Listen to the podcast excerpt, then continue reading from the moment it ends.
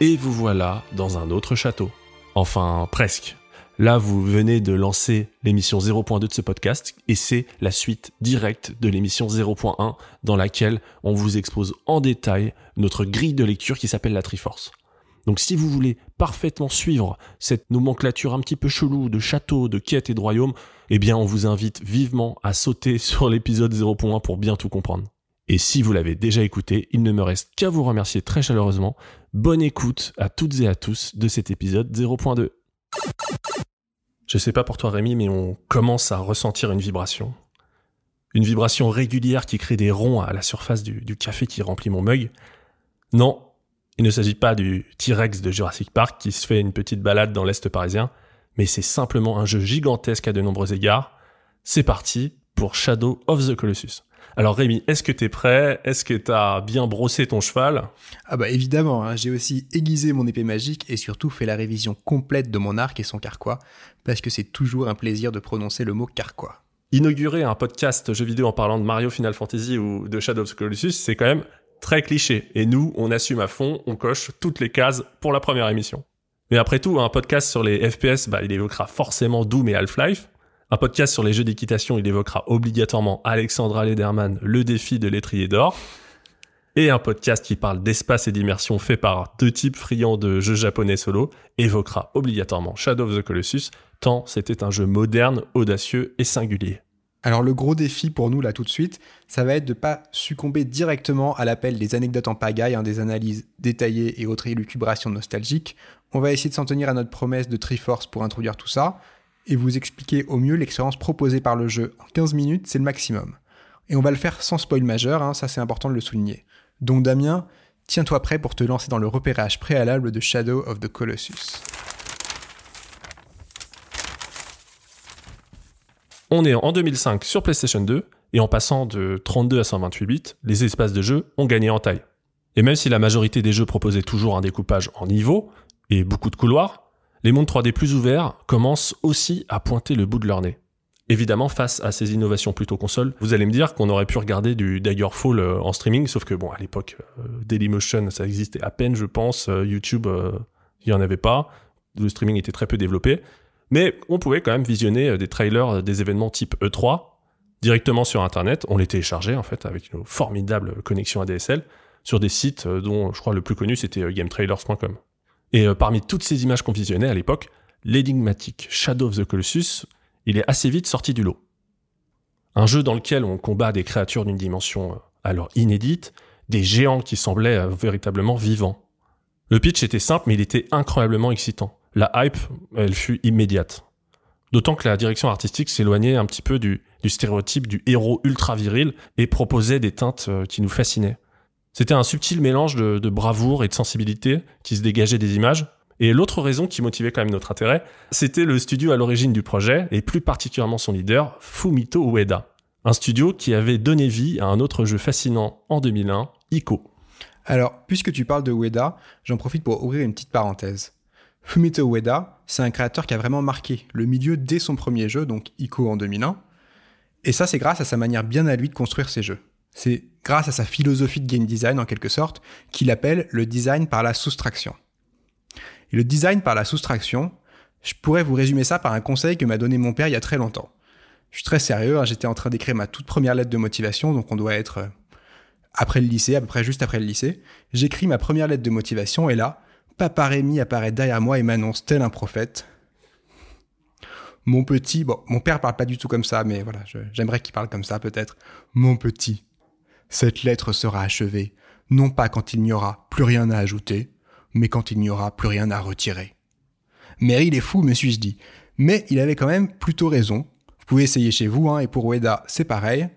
Dans sa manière de construire les jeux, ça vaut autant pour la narration que pour les mécaniques de jeu, euh, que pour une lettre de motif du coup. L'idée, c'est de ne pas ajouter sans cesse des nouvelles choses, des nouvelles fonctionnalités pour diversifier au maximum, parce qu'en faisant ça, on risque aussi de diluer, de diminuer, de fragiliser. Et donc au contraire, lui, il préfère tout réduire, tout couper, tout ce qui n'est pas vraiment indispensable, jusqu'à n'avoir plus que l'essence de ce qu'on veut exprimer. Donc pour un jeu, c'est jusqu'à n'avoir plus que l'essence du royaume, hein, comme on dit ici. Et alors seulement, on peut proposer une expérience essentielle. Et on va voir que Shadow of the Colossus en est une, aussi parce que le design par la soustraction, il trouve vraiment un bel équilibre. Euh, c'est peut-être un peu moins vrai pour les autres jeux de Weda, mais euh, je pense qu'aujourd'hui on y fera pas mal référence. Donc voilà, maintenant vous savez, et je te laisse Damien reprendre ton minutieux repérage. Ah mais euh, n'hésite pas à, m'interrompre aussi souvent que tu le souhaiteras pour nous faire des imitations de, ton père. moi j'adore. Je pensais que tu allais lâcher son prénom, mais ah non non non. non non non. D'autant qu'on a un père partagé, ce qui pourrait paraître un prénom, un prénom partagé. On va peut-être pas aller jusque là. Je vais m'arrêter là parce que c'est très bizarre. Je vais m'arrêter là, c'est très bizarre. Non, non, je, je dévoilerai jamais le, prénom de ton père. Moi, je suis un petit peu comme sur les pop-up quand tu vas sur un site internet. Euh, nous respectons votre vie privée. voilà, je suis un cookie. Nous en ferons de même avec la vôtre, Damien. Alors reprenons. Euh, Shadow of the Colossus, il est sorti fin 2005 au Japon et aux États-Unis, début 2006 en France, et c'est une exclusivité PS2. C'est un jeu euh, Sony. Il connaîtra une remasterisation HD en 2011 sur PlayStation 3. C'est une édition qui donnera au jeu vraiment une seconde vie car euh, elle est bien plus fluide, elle est bien plus fine graphiquement, alors que le jeu d'origine, faut se le dire, il mettait la PS2 à genoux. Et enfin, en 2018, Sony réalise le fantasme de nombreux joueurs en dégainant un remake du jeu sur PlayStation 4.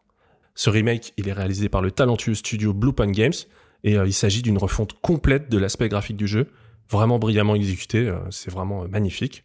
Tout le fond du jeu, il reste quant à lui identique ou presque à l'original. On est donc sur un format hybride, remake slash remaster. Donc bref, vous l'aurez compris, Shadow of the Colossus, il n'en finit pas d'être célébré, il a inspiré des dizaines de gros titres et de jeux indépendants, et euh, on va sans plus tarder en dresser la Triforce complète pour comprendre pourquoi il représente parfaitement le thème qu'on a traité dans la première émission, l'immersion dans un autre monde. Et voilà une belle recontextualisation qui nous amène maintenant aux portes de la Triforce. Allez Damien, tu nous lances le chrono Top à la vachette C'est parti pour la Triforce de Shadow of the Colossus. Donc, on commence par le château, d'abord l'espace de jeu. Alors l'espace de jeu dans Shadow of the Colossus, c'est un monde ouvert à l'échelle d'une petite région, mais qui combine différents biomes, donc il y a un peu différentes euh, ambiances dans cette région. Euh, il y a un coin plus désertique, une, forêt, euh, des, zones plus rocailleuses. Donc là, il y a vraiment du relief, hein, des chutes d'eau, des falaises, des canyons, qui nous obligent par moments à être dans des formes de couloirs. Donc ça donne un côté un peu hub, un peu réseau euh, à l'ensemble, mais qui s'ouvre vraiment par moments. Et globalement, c'est vraiment un, monde ouvert. Hein. On peut vraiment faire le tour de, plusieurs manières possibles. Donc on n'est pas encore sur du Breath of the Wild où tu escalades partout, mais c'est déjà quand même très libre. Complètement. Alors cette région, elle est aussi structurée par une citadelle centrale, donc une citadelle qui est vraiment au milieu de la map, et qui sera euh, le point de départ et le point d'arrivée de la boucle de gameplay. Et il y a des sous-zones qui sont les lieux d'affrontement des colosses, qui ont bien souvent chacun leur arène dédiée. Et ces zones, on y accède à partir du monde ouvert, mais c'est quand même des endroits où l'espace va se restreindre progressivement, un peu comme des tunnels entonnoirs euh, qui mènent doucement vers un mini-donjon où on va rencontrer le colosse. Alors dans tout ça, la progression, elle est seamless, hein. il n'y a pas de coupure, il n'y a pas de loading, c'est vraiment un monde ouvert. Ensuite, la direction artistique du jeu, parce que ça fait aussi partie de sa forme, elle est plutôt réaliste. Le jeu dans sa version PS2, il usait beaucoup de lumière et d'effets visuels un peu atmosphériques, alors c'était sûrement un cache-misère à l'époque pour combler la grande distance d'affichage et la technique assez limitée de la console. Ça lui donnait quand même un petit charme. Il y avait des tons assez ocre, toujours un peu sableux, un peu grisâtre, et un peu triste aussi, mais en même temps c'était vraiment la tonalité du jeu. Ça, on l'a un peu perdu dans le remake PS4 au profit d'une représentation plus photoréaliste, plus colorée, mais bon, qui trahit pas pour autant l'esprit d'origine. Et pour ce qui est du son et de la musique, l'ambiance de Shadow of the Colossus, elle est à la fois silencieuse et épique. C'est-à-dire que la musique, elle cesse mettre en retrait par moments pour laisser place au son de l'environnement, pour euh, nous laisser nous envelopper dans l'univers, jusqu'à devenir presque muette. Et puis pendant les confrontations, là par contre, euh, tout d'un coup, c'est vraiment des thèmes épiques qui apparaissent. La musique, elle est dirigée par Ko Otani et vraiment, on en prend plein la gueule. Mais ça, vraiment, jusqu'à euh, retomber tout doucement dans le silence. Alors, comme beaucoup de choses dans ce jeu, en fait, c'est plutôt bien dosé. Allez, je te passe le relais pour la deuxième partie du château, les mécaniques de jeu. Concernant les mécaniques, on est bien évidemment sur un jeu à la troisième personne, en trois dimensions. C'est-à-dire qu'on voit notre personnage à l'écran, principalement de dos, et on le déplace à loisir dans l'environnement ouvert proposé. On a un contrôle important sur la caméra qu'on peut faire pivoter autour du héros, il y a une particularité cependant très originale, c'est que par défaut, la caméra n'est pas centrée sur le protagoniste. Le cadrage mis en place y décale légèrement le personnage sur le côté, ce qui apporte une dimension cinématographique très intéressante qui met encore plus en avant euh, l'immensité du paysage. Au niveau du panel de mouvement et d'action, on est dans du classique de l'action-aventure plateforme. On peut marcher, courir, sauter, chevaucher, utiliser un arc, utiliser une épée, on dispose d'une jauge de vie, donc on n'est pas encore euh, dans la grande tendance des années PS3 dans, dans laquelle euh, la vie remontait automatiquement au bout d'un certain temps. Et pareil, n'oubliez pas qu'il n'y a pas de sauvegarde automatique. Pour, pour réaliser une sauvegarde, il faudra prier devant des stèles prévues à cet effet. Plus original, on peut brandir son épée pour en faire apparaître un rayon de lumière, dont on expliquera l'utilité un petit peu plus tard. Mais la fonctionnalité, la feature de gameplay signature de ce jeu, c'est la capacité à s'agripper. Celle-ci, elle est symbolisée par une jauge circulaire de grippe, et cette mécanique, elle est centrale, parce que cette compétence d'accroche, elle est utilisée naturellement lors des, phases d'escalade, sur des structures, euh, sur des rochers, etc. Mais elle est surtout utilisée face aux fameux colosses, qui sont des créatures organiques et minérales, partiellement recouvertes de fourrure. Donc très rapidement, dès que vous verrez de la fourrure, vous, vous aurez ce réflexe euh, pavlovien d'attraper la fourrure. Donc ne vous étonnez pas si vous jouez beaucoup à Shadow of the Colossus, dès que vous croiserez de la moumoute, vous voudrez la gripper à tout prix. Et un autre élément très distinctif des productions euh, de la Timiko et donc euh, de Fumito Ueda, c'est une inertie très particulière. Contrairement à un jeu de plateforme classique, bah ici votre personnage il met un certain laps de temps à amorcer ses mouvements, à se réceptionner, à se rééquilibrer. Et c'est une caractéristique immédiatement reconnaissable dans les jeux de cette équipe. Donc on l'a vu tout à l'heure au niveau des contrôles, des coups d'épée, etc. Tout ça c'est du classique, mais il y a quand même euh, quelques mouvements un petit peu originaux. Déjà il y a le fait de, de mettre un coup d'épée tout en étant accroché à la fourrure d'un colosse. Ça c'est vraiment un mouvement euh, caractéristique. Et puis il y a quelques coups cachés, euh, notamment un coup d'estoc en se laissant tomber dans le vide. Et c'est assez amusant parce qu'il y a quelques mouvements dans le jeu qui ne sont absolument pas nécessaires pour le terminer. Oui, qui nécessitent des combinaisons de touches assez hardcore quand même. Hein. C'est un peu les, les, les coups des connoisseurs ou des speedrunners. c'est ça. Sinon, au sein de, ce monde dévasté, bah, on va pas croiser grand monde, mais quand même quelques lézards ou quelques arbres qui comportent des fruits. Et euh, sans vous spoiler un petit peu leur utilité, je vous invite à essayer de, tuer quelques lézards et de cueillir quelques fruits. Vous serez surpris. La fin va vous surprendre. C'est ça. Restez jusqu'au bout. Enfin, dernière chose, et pas des moindres, le héros, il n'est pas seul. Il est accompagné d'un autre personnage, un cheval massif qui s'appelle Agro. Agro Et Agro, et Agro, il a la particularité de se manier un petit peu par ordre interposé. Tu as parfaitement roulé le R de Agro. Agro. Ah ouais, Agro. Bah, on s'est rencontrés en cours d'espagnol, je, te rappelle, mon cher Rémi. Hein. Et avec, avec agro. Et avec agro, on a, on a cette sensation de latence en fait entre les coups de talon qu'on lui donne pour accélérer, la façon dont il répond à la direction qu'on souhaite lui, lui imprimer en tirant les rênes, c'est très particulier. On a la sensation en fait qu'il vit un petit peu sa vie dans l'environnement. On peut le siffler euh, pour qu'il nous rejoigne. Bah, on finit très rapidement par, par s'attacher à, à ce brave euh, cheval.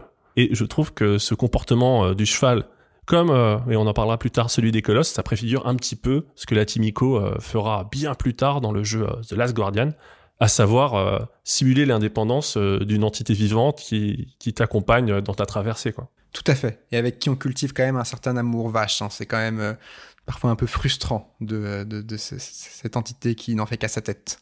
Alors je pense qu'on a fait le tour de la partie château, on a vu l'espace de jeu, on a vu les mécaniques, maintenant on passe à la suite, c'est la quête.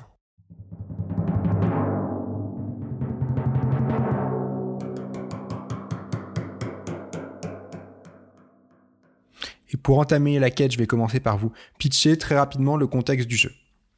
Dans Shadow of the Colossus, on incarne un jeune homme, Wanda, un voyageur, qui, à l'issue d'un long périple à cheval, atteint au bout du monde une région dite interdite. Avec lui, il transporte le corps d'une femme inanimée, Mono. Après avoir traversé un pont absolument vertigineux, il arrive finalement au cœur d'une citadelle positionnée au centre des plaines et reliefs de cette enclave apparemment maudite, il y rencontre une entité divine, Dormine, avec qui il va sceller un pacte. Si là-bas les 16 colosses qui peuplent ces terres, il lui sera permis de redonner son âme à la femme qu'il transporte, elle sera ressuscitée. Commence alors une longue traque aux colosses à travers la région. Merci pour ce pitch, Rémi. Alors je rappelle, quand on parle de la quête dans la Triforce, elle est subdivisée en trois parties. La première partie, c'est les objectifs narratifs, et je m'en occupe tout de suite. La cinématique qui ouvre le jeu, elle pose une situation initiale qui nous émerge tout de suite dans le concept du jeu. Une nature imposante, un héros frêle qui persévère vers l'inconnu. Il y a ce viaduc vertigineux, puis l'arrivée dans une citadelle mystique. Bah, en fait, c'est la définition de l'épique. C'est une sorte de fantaisie sobre et une poésie de la désolation. On a très peu de personnages, Wanda, Mono, Dormine et Agro le cheval. Donc cette introduction, elle pose les bases d'une quête narrative limpide, détruire les 16 idoles qui ornent la citadelle, en tuant les 16 colosses de la région, afin d'obtenir le pouvoir de reconnecter l'âme de Mono avec son corps. Tous les objectifs narratifs sont déjà là, trouver les colosses les uns après les autres et les abattre jusqu'au dernier. Et on ne peut les abattre que dans un certain ordre, c'est important de le préciser, on ne les croise pas au hasard dans le monde ouvert. Comme le disait Rémi, ils ont euh, pour la plupart leur petite arène dédiée à laquelle on accède en entonnoir depuis l'open world. De cet objectif narratif découle la boucle de gameplay, donc là on passe aux objectifs de jeu. Après avoir abattu un colosse, Wanda perd connaissance, et il va se réveiller dans la fameuse citadelle centrale. Cette mécanique se répète tout au long du jeu, donc cette citadelle, elle fait office de point d'ancrage de notre aventure. C'est le micro-hub euh, central de la région, et c'est même explicité euh, par la carte géographique de la région, une carte euh, qu'on peut ouvrir, qu'on peut consulter grâce à une touche de la manette, et sur laquelle la citadelle se trouve pile au centre. C'est donc à partir de ce lieu qu'on lancera chacune de nos expéditions meurtrières. Malgré l'immensité du monde proposé, le déroulé est extrêmement simple et suit toujours cette boucle d'activité. Tout d'abord, depuis le château central, on brandit au soleil notre épée sacrée. Celle-ci, en fait, elle fait office de GPS des temps anciens, puisque la convergence de ces rayons indique la position du colosse euh, qu'on doit chasser. C'est un outil de, de guidage parfaitement intégré à l'univers du jeu, et qui permet tout simplement de ne pas polluer l'écran avec des indicateurs. Donc c'est parfait pour l'immersion, c'est un magnifique exemple d'interface intradiégétique. On passe alors dans la phase d'exploration du jeu, dans des biomes très variés, parfois amples, parfois escarpés, parfois verdoyants et parfois arides, bah, on trouve notre chemin vers l'arène qui nous opposera au colosse. Le jeu, il est parfaitement dimensionné, il trouve un parfait compromis entre la variété, l'immensité et la praticité. On galère en fait bah, juste ce qu'il faut pour nous repérer, notamment dans, ces quelques zones où le soleil ne perce pas assez pour euh, rendre notre épée GPS euh, utilisable. Puis vient euh, le moment tant attendu, c'est la confrontation avec le colosse. Et là, c'est un véritable jeu dans le jeu. C'est une sorte de château dans le château. C'est un mélange d'action, de plateforme, de casse-tête. Il va falloir observer la créature, mais aussi votre environnement, bah, pour déterminer par quels moyens vous pourrez l'escalader, euh, accéder à sa fourrure, à sa moumoute hein, qu'on a envie d'agripper, je le rappelle, et ce faisant, de trouver ses points faibles pour lui asséner des coups et l'éliminer. De cette boucle de gameplay bah, résulte un déroulement très fluide, varié et addictif de l'aventure. Dans ce monde très abouti immersif, on trouve donc une boucle de pur jeu vidéo, très maîtrisée et très classique. Je passe enfin à la troisième partie de la quête, ce sont les objectifs plus personnels, facultatifs, ce sont les objectifs de joueurs. Alors en tant que joueur, la carotte qui motive notre quête, elle est multiple. Déjà découvrir de nouvelles régions, euh, l'excitation de trouver et de contempler un nouveau colosse, et puis bien sûr la perspective de voir Mono se réveiller un jour. Le jeu, il est avare en précision, mais il a quand même le don euh, d'aiguiller notre imaginaire, déjà par l'intermédiaire de quelques rares cinématiques, mais aussi par son architecture, les motifs euh, étranges et les bas-reliefs un petit peu mystiques qui ornent les temples. Il y a des arches euh, dans le sable du désert et mille autres détails absolument fascinants.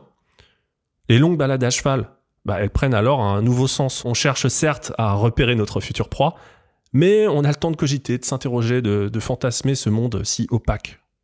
Ensuite, bah, le jeu vidéo, ça reste un business. Donc malgré ce côté épuré euh, dont parlait Rémi, bah, le jeu il propose tout de même un mode time attack, histoire euh, d'enrichir un peu sa, durée de vie que personnellement euh, je trouve parfaite. C'est quoi, Rémi? C'est 7-8 heures? Ouais, 7-8 heures et un peu plus si vous prenez votre temps. Voilà. Mais pour certains, voilà, 7-8 heures, c'est vraiment pas assez. Et voilà, donc euh, c'est sans doute un petit peu pour ça qu'il y a ce mode time attack pour un petit peu contrebalancer.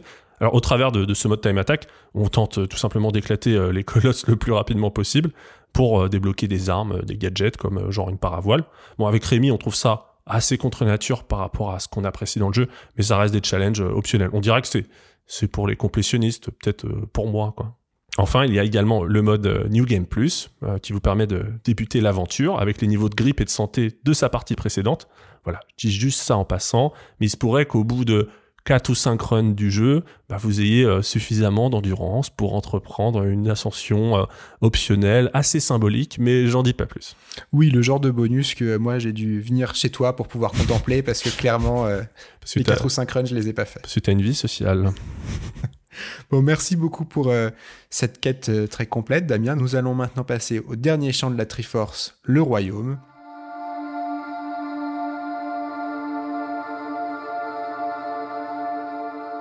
Et donc je vais commencer par l'univers du jeu, donc le lore. Alors le monde de Shadow of the Colossus, on l'a déjà dit, il est très vide et très muet, et pourtant c'est une qualité hein, sur laquelle on revient souvent. Du coup, les indices pour le décrypter, cet univers, ils sont pas nombreux. On devine par exemple aux habits de Wanda, aux outils qu'il utilise et aux ruines qu'on croise assez souvent dans, dans le monde, qu'on est en présence d'une civilisation un peu primitive niveau technologique, euh, aussi un peu plus mystique. Il y a des divinités, des éléments magiques. Donc on est dans un monde à la fois assez proche et assez détaché d'une autre. C'est assez particulier et ça lui donne une existence assez unique. Euh, ça se passe pas sur notre planète ou alors à une époque vraiment différente. Hein. Et pourtant, ça pourrait y ressembler. Donc, je sais pas, c'est un peu un, genre d'apocalypse zen, quoi, la fin du monde, mais sereine. c'est exactement ça. Le lore, ensuite, hein, le background un peu plus étendu du jeu, il a une existence en dehors de la région du jeu, donc du monde ouvert euh, dans lequel on abat des colosses. Mais on n'en dira pas plus à ce sujet parce qu'on veut pas spoiler euh, la dernière partie. Et pour nous, ça a pas trop d'intérêt. On préfère vous inciter à découvrir le jeu si vous l'avez pas fait. Donc euh, vraiment, le sens du jeu, il est dévoilé dès le début hein, dans, dans, dans le contexte et dans la quête. Donc nous, on va se baser là-dessus. Après, pour passer à la suite du royaume, donc à l'univers étendu, l'aspect plus abstrait du royaume, si on veut, lui par contre, il est très important. Déjà, il y a de gros enjeux moraux dans la quête. Hein. Ça remue un peu l'éthique du joueur, et ça dès le début. On nous fait comprendre que pour ressusciter Mono, il faut abattre des colosses, et assez rapidement, le jeu va nous faire sentir que le monde et le héros sont assez lourdement affectés par la disparition de ces colosses. Alors pourquoi est-ce qu'on continue à les défier? Pourquoi est-ce qu'on continue à les tuer? En arrière-plan, ça pose beaucoup de questions. Hein. Par exemple, les, intérêts privés, les intérêts personnels hein, contre les intérêts de la communauté, les intérêts collectifs. Euh, où est-ce que se situe euh, le bien et le mal hein? Est-ce qu'il vaut mieux le moindre mal, le plus grand bien? Est-ce qu'il vaut mieux mentir à une personne mille fois ou à mille personnes une fois? Voilà, ce, ce genre de choses. Le jeu donne pas vraiment de réponse, juste il suggère des pistes et il a titillé toutes ces questions pour en faire le tour à sa manière. En gros, il y a comme un malaise dans, nos actions, dans ce qu'on fait, dans ce que le jeu nous demande de faire. Il y a comme un malaise qui se met en place dès le début du jeu et qui va culminer dans la séquence finale. Concernant la philosophie de jeu, de gameplay ensuite, ça on en a déjà pas mal parlé, donc c'est un minimalisme à tous les niveaux, ce fameux design par la soustraction, qui était déjà présent dans Ico, mais qui trouve dans Shadow of the Colossus toute sa valeur. Donc c'est un jeu d'une grande pureté, d'une grande radicalité, qui a vraiment ouvert la voie à beaucoup d'autres jeux derrière, hein, des indépendants aux grosses pointures, Journey, Breath of the Wild, et toutes ces catégories-là. Voilà, là j'ai vraiment posé quelques pistes sur le royaume qu'on va continuer à parcourir ensemble juste après. Là c'était vraiment le premier tour d'horizon du royaume pour la Triforce. Voilà qui boucle les trois champs principaux de cette Triforce. On espère que vous commencez à avoir une bonne idée de l'expérience que propose le jeu. Donc là, on peut arrêter le chrono, je crois qu'on est dans les temps, et on va commencer à entrer dans ce monde plus en profondeur avec la petite annexe à la Triforce qui s'appelle les colonies, les médias qui étendent l'univers de Shadow of the Colossus en dehors du jeu.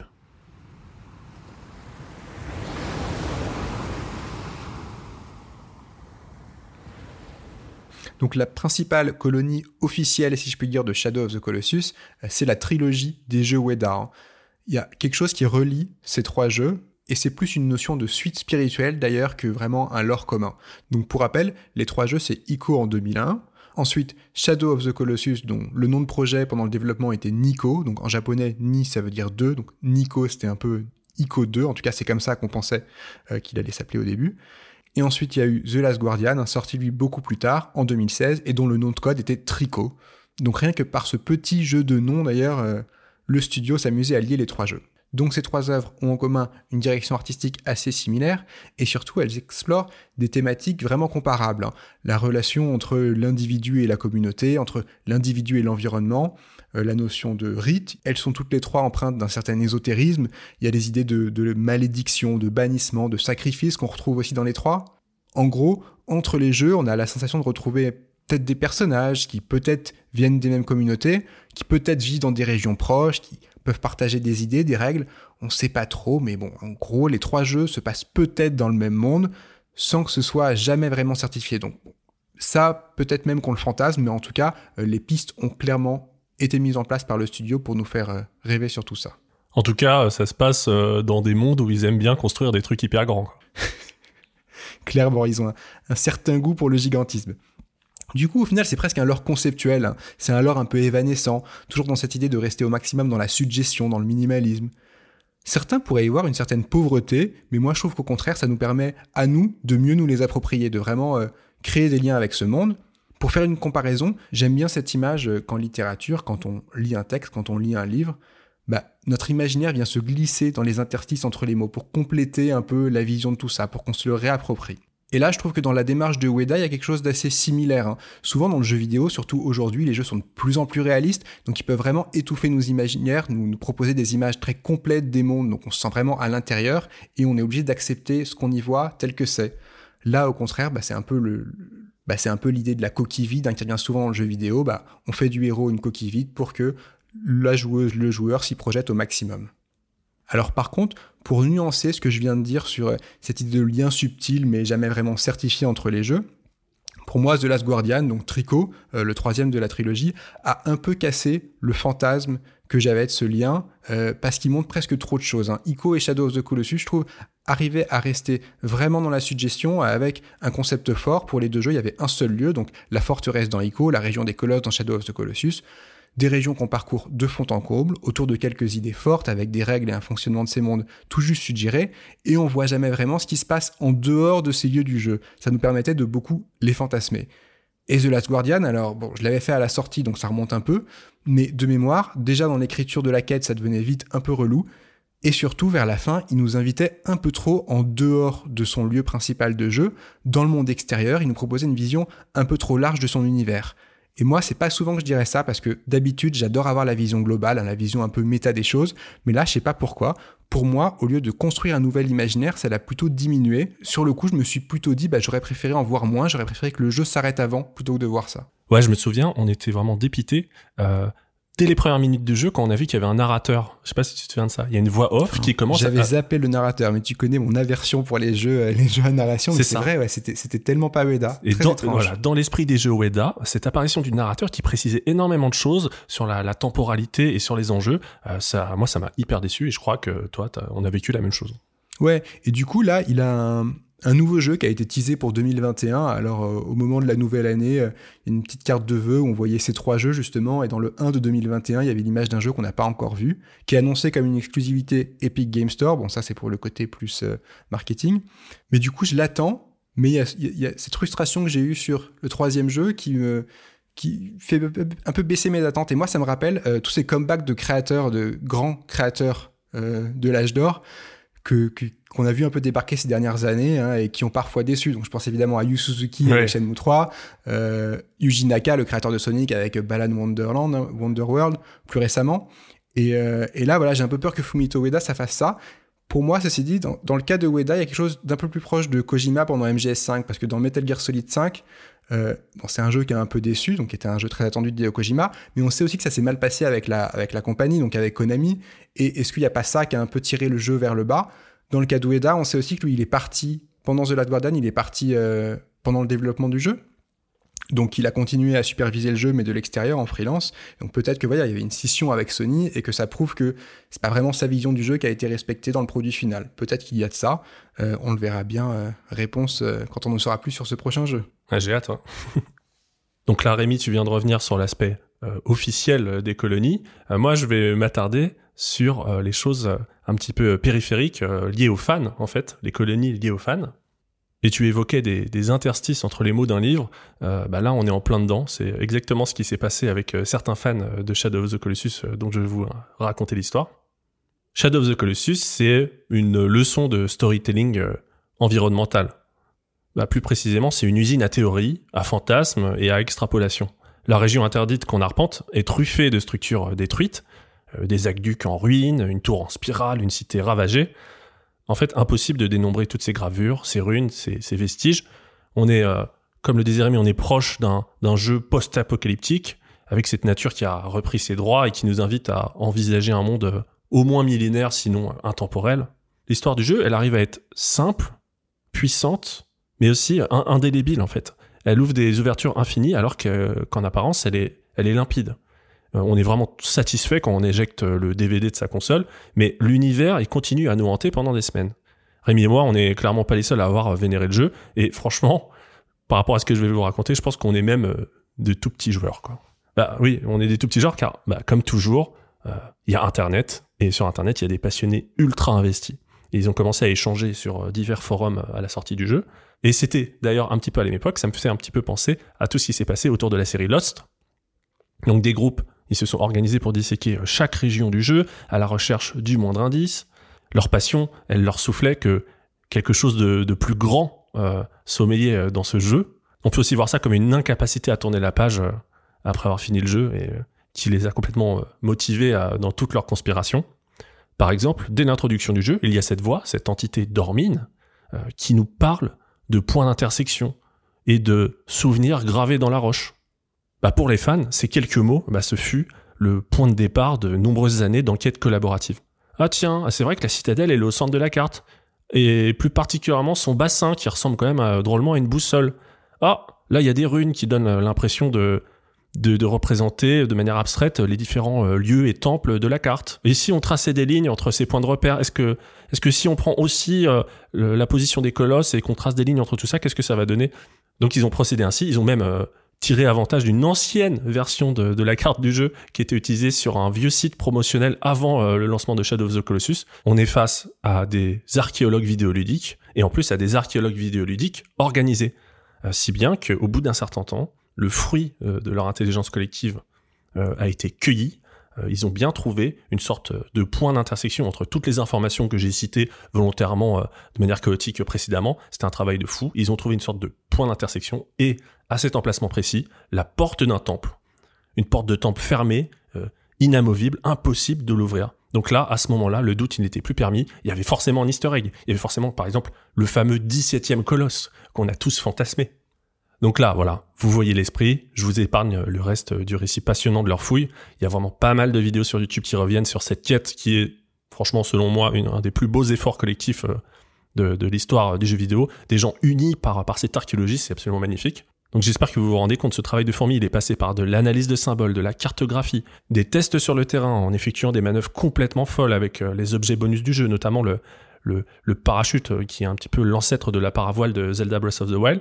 Je ne vous dévoilerai pas ce que toutes ces recherches ont donné, je peux juste vous dire qu'ils ont pu avoir une sorte de réponse définitive à toutes leurs interrogations bien des années plus tard, parce que bien des années plus tard, les PC, bah, ils étaient assez puissants pour faire tourner en émulation des jeux PlayStation 2, et quand tu es en émulation, tu peux regarder la moindre parcelle de code, tu peux passer à travers les textures, tu peux avoir une caméra libre qui te permet de regarder derrière tous les décors, et donc là, si tu as une porte de temple qui est complètement scellée, et que tu as d'autre part une caméra libre, tu peux savoir euh, s'il y a bel et bien quelque chose derrière.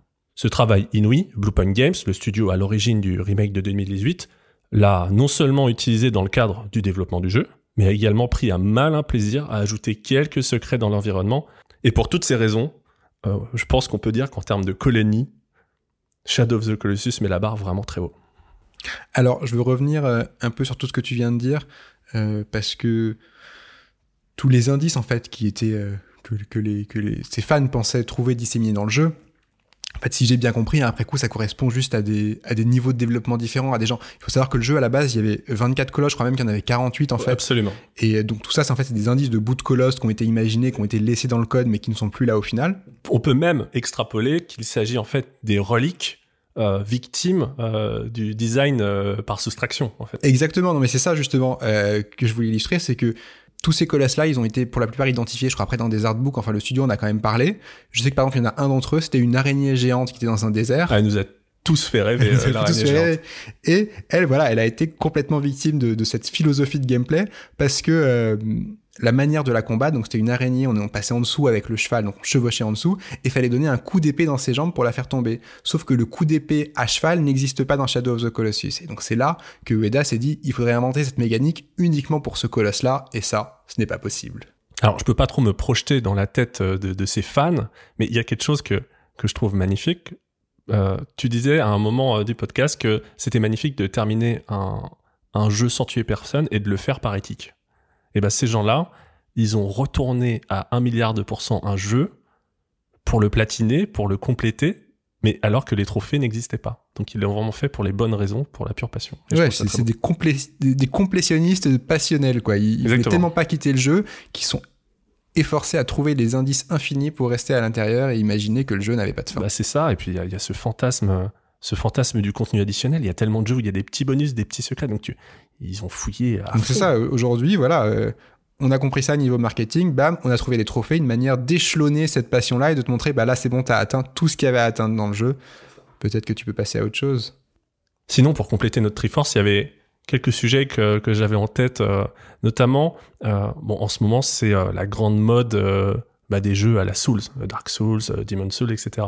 Et le créateur de ces jeux, c'est Hidetaka Miyazaki. Et euh, il se trouve que, euh, si j'ai bien compris l'anecdote, euh, l'origine de sa motivation à faire du jeu vidéo, bah, ça vient d'un jeu de Fumito Ueda. C'est vrai que la, la, légende veut sur Miyazaki qu'il travaillait dans un domaine qui avait rien à voir à la base. Je crois qu'il était comptable, quelque chose comme ça. Et un jour, un ami à lui l'a fait jouer à Ico, donc le premier jeu de Ueda. Et en découvrant Ico, dont, dont la mécanique principale, enfin en tout cas la mécanique signature dont on se souvient dans Ico, c'est que le bouton R2 servait à donner à la main euh, au personnage de Yorda et qu'on l'accompagnait comme ça euh, à travers euh, le château du jeu. Et donc voilà, cet aspect-là, le fait que les jeux euh, puissent être autre chose que des combats et de la violence, mais puissent justement nous réveiller d'autres émotions en nous, apparemment ça l'a tellement touché qu'il s'est mis à construire un des genres de jeux qui est peut-être quand même le plus euh, axé sur la violence et le combat qu'on connaisse actuellement, Oui, mais, mais d'une manière le- novatrice. Et voilà, qui est, bah oui, un genre de jeu qui est clairement le courant le plus influent euh, de ces dix dernières années, c'est-à-dire euh, les Souls, hein, euh, avec toutes ces variations, Demon Souls, Dark Souls, Sekiro, et bientôt euh, Elden Ring, dont on a vu les premières images à l'E3, et qui, euh, je dois l'admettre, même si c'est pas mon style de prédiction, vend plutôt du rêve. hein. Bien sûr. Et ça reste des jeux justement qui font la part belle à l'exploration. hein. Ça a une place très importante, hein, l'exploration. euh. C'est ça, d'autant plus dans Elden Ring, qui, semble beaucoup plus ouvert que ses prédécesseurs. Le- L'exploration des anciens jeux était plus basée sur des réseaux de couloirs et de raccourcis. Là, j'ai l'impression que dans Elden Ring, on a un hub un peu ouvert. euh, on verra si ça ressemble un peu à Shadow of the Colossus. hein. À suivre. avec un principe d'entonnoir, un petit peu ce que tu racontais tout à l'heure. Donc on verra. Alors moi, puisqu'on reparle d'Ico, j'aimerais revenir aussi un peu sur la version originale de Shadow of the Colossus, donc la version PS2. Euh, T'as dit rapidement qu'elle poussait un peu la console à bout, et moi, c'est un aspect que j'aimais beaucoup euh, dans ce jeu euh, original, dans cette première version, c'est que vraiment le jeu galérait. Donc euh, on passait parfois à 15 images secondes, peut-être même 10 images secondes pendant les colosses, le jeu ramait à mort, et on avait l'impression que c'était bah, de la next-gen avant l'heure, en fait, que ces colosses, ils étaient tellement puissants, tellement lourds à calculer, c'était tellement des niveaux entiers mais ambulants sur lesquels fallait grimper que, euh, que vraiment ça mettait la console à plat. Donc cet aspect-là, on le perd complètement déjà dans le remaster PS3 hein, qui fluidifie complètement le jeu. Oui, Et on- le, framerate, il est, il est solide et il est constant hein, sur PS. Exactement. Rien à voir. Et ce framerate euh, un peu foireux sur PS2, c'était aussi une manière d'excuser la physique du jeu, hein, qui est quand même un peu claqué au sol, il faut le dire. Alors, on s'y habitue, comme tu l'as dit, c'est l'inertie de la Team Ico, on la connaît et, on l'apprécie.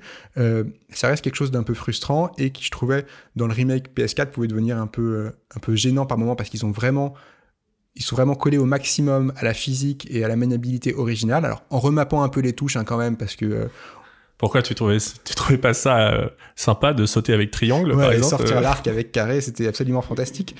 Et du coup, bah, le fait que ça rame parce que tu voyais que la, la console était complètement surmenée, ça te faisait excuser que ton perso il glisse un peu, que tu tombes d'un colosse sans trop comprendre pourquoi, ce genre de choses, qui est un peu plus dur à vivre aujourd'hui, euh, surtout euh, quand on voit un, rema- un remaster aussi soigné graphiquement que, et, et photoréaliste que l'épisode PS4.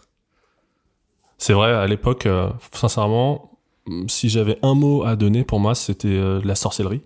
C'était de la magie noire. C'était incroyable de faire tourner ça sur une PS2. On excusait euh, toutes ces chutes de framerate. C'est exactement ce que tu as dit. Il y avait un monstre là dans, dans ce, jeu euh, qui, qui sortait de la console, qui la malmenait. C'était extraordinaire. C'était du jamais vu. Et donc ça reste un jeu, je pense, assez unique à faire aujourd'hui.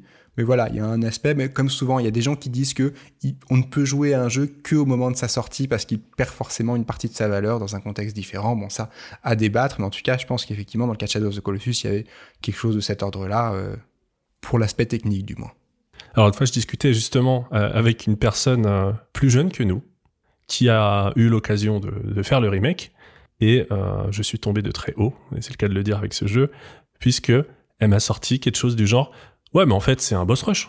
Oui, complètement. Après, on comprend quand on pitch le jeu, on peut, on pourrait penser qu'il se résume à ça. Oui, c'est ça, mais c'était incroyable de, cette sensation qu'on n'avait absolument pas joué au même jeu. quoi. Du coup, c'est quelqu'un qui a fini le jeu, qui est allé au bout. C'est ça. Mais je pense que c'est une personne qui n'a pas été touchée par Shadow of the Colossus, ce qui, ce qui est tout à fait probable. hein. On, doit l'accepter. Oui, hein. C'est- existe, ça existe. C'est ce qu'on dit dans ce podcast, il faut accepter ce genre d'avis, et qu'il l'a fait en ligne droite. Et c'est vrai que, pour cette personne, bah, c'est vrai que Shadow of the Colossus, c'est un jeu euh, constitué uniquement euh, d'un enchaînement de combats, euh, combats euh, relativement relevés contre des ennemis super costauds, et que en dehors des colosses, bah, il y a quelques lézards à chasser, mais la contrée interdite, bah, elle est, elle est dénuée de vie en fait.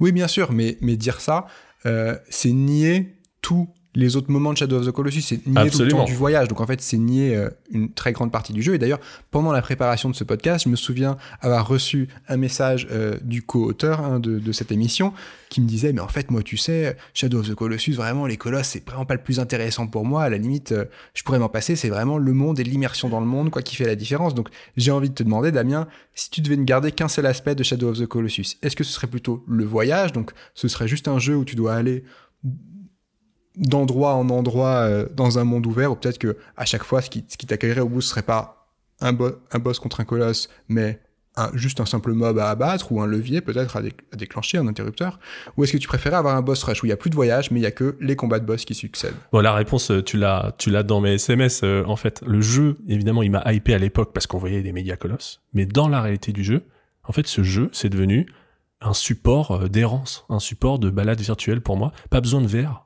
pas besoin de. Ah, c'est ta manière à toi de faire de la ah méditation, ah, finalement. mais, mais, clairement. Euh, clairement. Et puis, euh, bah, c'est vrai que si on fait une petite mise en abîme, enfin, c'est même pas une mise en abîme, c'est évident. Le héros, il s'appelle comment? Il s'appelle Wanda. Et Wanda, bah, ça vient du, du terme anglais pour dire vagabonder. Donc, Évidemment. Euh, tout, était, tout était là. Donc oui, je me, je me surprends vraiment à relancer le jeu régulièrement. Bah, non pas pour euh, oxyre du colosse, mais simplement pour me perdre dans, dans, le désert, dans les canyons, les prairies, les ruines. Et c'est je sais pas comment t'expliquer, c'est une sorte de monde figé. Bah, il me parle comme euh, aucun autre euh, territoire virtuel arrive à le faire. Voilà, c'est comme ça, c'est mon histoire d'amour avec ce jeu. Euh, bah, j'y chevauche, et, quand j'y chevauche, bah, mon esprit il vagabonde. J'aborde des questions hyper profondes, les, élections départementales en ce moment, des trucs métaphysiques ou des trucs hyper importants comme, je sais pas, la, légitimité de l'autotune dans le rap en 2021, tu vois, ce genre de questions. Donc c'est un support de réflexion énorme. Merci pour cette approche euh, introspective de Shadow of the Colossus. Alors maintenant, on va pouvoir entamer euh, la dernière partie de l'exploration de Shadow of the Colossus que l'on a appelée les capsules.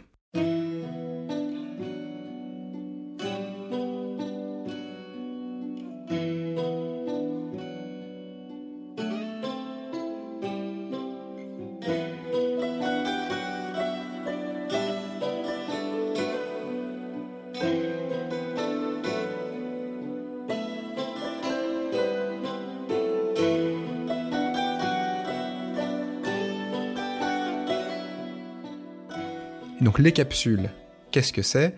Déjà, c'est un choix de terme qui fait un peu tâche dans cette émission. je, me, je me dis, j'y ai pensé hier soir et je me suis dit quand même, les mecs se sont fait chier à monter tout un concept autour du château dans un autre château. Hein à vous dire, à vous vendre le truc, genre, oui, quête château royaume, vous allez voir, ça va être hyper cohérent avec les colonies à côté et tout, on fait des cartographies des mondes, mais en fait, le moment où là, ils rentrent vraiment, ils dépassent un peu la théorie, ils rentrent dans leurs émotions, ils s'ouvrent un peu, ça devient vraiment intéressant, et là, ils sortent les capsules.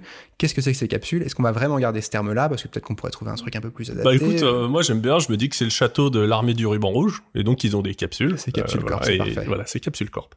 Évidemment, toute l'émission, elle est préparée à deux, on a un conducteur où on articule les différentes parties, on a toutes nos prises de notes. Surtout pour cette première émission où il était important qu'on vous communique assez clairement euh, la structure de la Triforce et comment on procède, donc pour ça c'était nécessaire.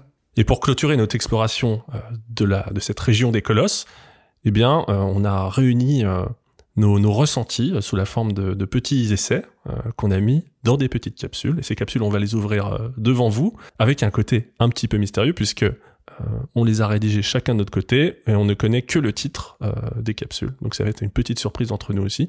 Euh, on pourra réagir un petit peu en live à ce que dit l'autre. C'est un peu le concept. Eh bien c'est parti, alors je vais ouvrir la première capsule dont, je le rappelle, je ne connais que le titre. Rémi, est-ce que tu aimes les oiseaux? Donc ça, je pense que je pense que la question est multiple. Euh, quels oiseaux, dans quel contexte Tu me parles des pigeons, ça va être un peu dur. Je pense que je vais plutôt te laisser y répondre, du coup. Alors c'est vrai que dans Shadow of the Colossus, il y a bah il y a des sortes de colombes euh, faites en sprite là dans, dans la citadelle, mais je vais pas du, mais je vais pas du tout parler de ça. en fait, j'ai tout fait pour trouver un titre euh, qui qui, qui rende impossible toute identification du sujet. Alors c'est parti. Alors Rémi, est-ce que tu aimes les oiseaux? Ça dépend. C'est une réponse qui conne. Ah, t'es insupportable. oui, évidemment. Euh, celui de l'intro de Shadow of the Colossus, c'est quand même, ça commence avec un oiseau. Absolument. Bref. Donc, en tout cas, moi, je les adore, les oiseaux. Et l'autre fois, j'étais chez mes parents et euh, ils ont la chance d'avoir un jardin. Et mon père, c'est une sorte d'ornithologue amateur, il a installé des nichoirs dans son jardin. Alors je me suis renseigné, j'ai appris à cet instant que la forme de la porte d'entrée du nichoir pouvait avoir une influence non négligeable sur les oiseaux qui vont squatter ce nichoir. Est-ce que tu le savais? Ah non, pas du tout. Est-ce qu'il a un nichoir 2.0 J'ai vu qu'aujourd'hui, il y avait des nichoirs avec caméra pour identifier automatiquement les oiseaux qui débarquaient. Alors non, il est full analogique. Il fait ça en mode euh, objet de récup. Bravo. J'a- J'allais spoiler le nom de ton père. De toute façon, Ouais, c'est- on, avait, on avait promis. Alors, si j'ai bien compris ces explications, les mésanges, c'est un peu mes chouchous, elles sont d'une précision folle. Elles arrivent à fond la caisse et elles peuvent euh, passer dans une ouverture circulaire minuscule sans jamais se cogner. C'est hyper impressionnant à voir. Donc mes parents, ils sont surtout équipés de, de nichoirs pour les mésanges. Mais par exemple, si tu veux attirer des rouges-gorges, il faut opter pour une ouverture rectangulaire beaucoup plus large, parce que les rouges-gorges, eux, ils ont tendance à se stopper sur leurs pattes avant d'entrer euh, dans le nichoir. Donc ils font ça en deux temps. Je vous promets, je pensais jamais que le podcast allait nous amener dans ces territoires fascinants. Donc euh, ils sont moins agiles et, et moins précis, euh, les mignons rouge-gorge. Et ils Alors- ont besoin de se poser avant d'entrer. Exactement. Alors pourquoi je suis passé en mode Pokédex euh, et Tu viens de poser la question? Bah c'est simplement parce qu'à la suite de ces explications, je me suis mis à observer les oiseaux dans le jardin. J'ai regardé même euh, quelques vidéos sur YouTube, je l'avoue. Et je veux dire, chacun ses hobbies. hein, de- Là, tu me portes un regard plein de jugement. mais Aucun voilà. jugement. Et là, je me suis souvenu d'une réflexion euh, que je me faisais déjà en genre en CM2. Bah, en fait, l'oiseau, il est d'une vivacité hallucinante. Euh, si tu le regardes bien, il bouge la tête tellement vite qu'on voit même pas ses mouvements en fait. Ou plutôt, on voit ses mouvements comme si on était en boîte de nuit avec un stroboscope. Un peu ça, ouais. Hyper saccadé. Donc, il a des réflexes, des sens, euh, des mouvements donc qui semblent si hachés, tout en étant très délicats. Et cette vivacité, ça me fait poser la question suivante ça fait quoi d'être un oiseau? Évidemment, je parle pas de la capacité à voler, mais ça fait quoi de regarder des êtres humains quand tu es un oiseau? Bah, J'imagine que dans son référentiel, dans sa petite cervelle si vive, c'est comme si nous, les humains, on était dans un espace-temps différent, un espace-temps plus visqueux, plus lent, avec une inertie qui doit clairement euh, le faire marrer, lui, intérieurement. Carrément, on doit flotter euh, En slow-mo, quoi. en slow-mo. Donc, tu me vois venir, je pense. Euh, évidemment, j'y vois un parallèle avec notre point de vue d'humain qui contemple les colosses. On l'a déjà dit, Shadow of the Colossus dispose d'une direction artistique hors du commun, mais ce qui m'a profondément marqué à l'époque, c'est la qualité de ses animations. Concernant notre protagoniste, ces animations sont très décomposées pour nous transmettre l'idée de vulnérabilité du héros. On est une petite brindille agile, légère et fragile euh, qui escalade un environnement et des créatures complètement disproportionnées. Alors, ça me rappelle un petit point qui peut être assez important. Euh, je sais que sur ICO, en tout cas, euh, donc sur le premier jeu de la team Ueda, euh, les animations étaient faites tout à la main. C'était Ouais. une caractéristique du jeu, un peu ce qui donnait l'aspect un peu pantin euh, et qui fonctionnait très bien dans la direction globale du jeu. C'était pas de la motion capture. Je suis pas certain pour euh, pour Shadow of the Colossus, donc je ne m'avancerai pas. J'ai le sentiment que pour Shadow of the Colossus aussi, hein, c'est un travail manuel à confirmer, mais je pense que c'est le cas. En tout cas, Shadow of the Colossus partage quand même ce côté euh, plein de petites imperfections qui le rendent très humain dans, dans, dans sa direction globale, dans ses animations. C'est clair, c'est quelque chose qui, qui s'explique pas et que je crois que c'est, euh, je crois que c'est euh, Mi- Miyazaki, mais l'autre, le Hayao. Hayao. Hayao, voilà, Hayao Miyazaki, euh, donc Studio Ghibli, qui expliquait que, je crois que c'était pour Pogno, qu'ils avaient opté pour une autre forme d'animation qui, en image fixe, semblait un petit peu plus brouillonne, mais qui, en animation, en fait, retranscrivait un naturel des mouvements. Oui, je vois ce que tu veux dire. Il faut le voir en mouvement. euh, Exactement. Mais c'est vrai. Enfin, en tout cas, il y a vraiment quelque chose de, de comparable hein, dans le, dans la- dans- dans les- entre les univers d'Ueda et les univers de, de Miyazaki euh, Ghibli. C'est clair. Alors tu parlais d'Ico, bah, c'est vrai que dans Ico, euh, on dirige un garçon, il tente de s'échapper d'une sorte de méga prison euh, absolument gigantesque. Et euh, bah, de la même manière, hein, euh, on avait cette relation entre ces animations qui traduisaient sa vulnérabilité, mais du coup, son courage. Donc on a vraiment le même principe, euh, on a une filiation par l'animation aussi dans les, dans les jeux de la série, qui est très intéressante. Et c'est pareil hein, dans The, The Last Guardian, le troisième épisode, enfin le- pas le troisième épisode, mais le troisième jeu du studio Clairement. on a toujours cette fébrilité, cette, euh, cet aspect de, de légèreté.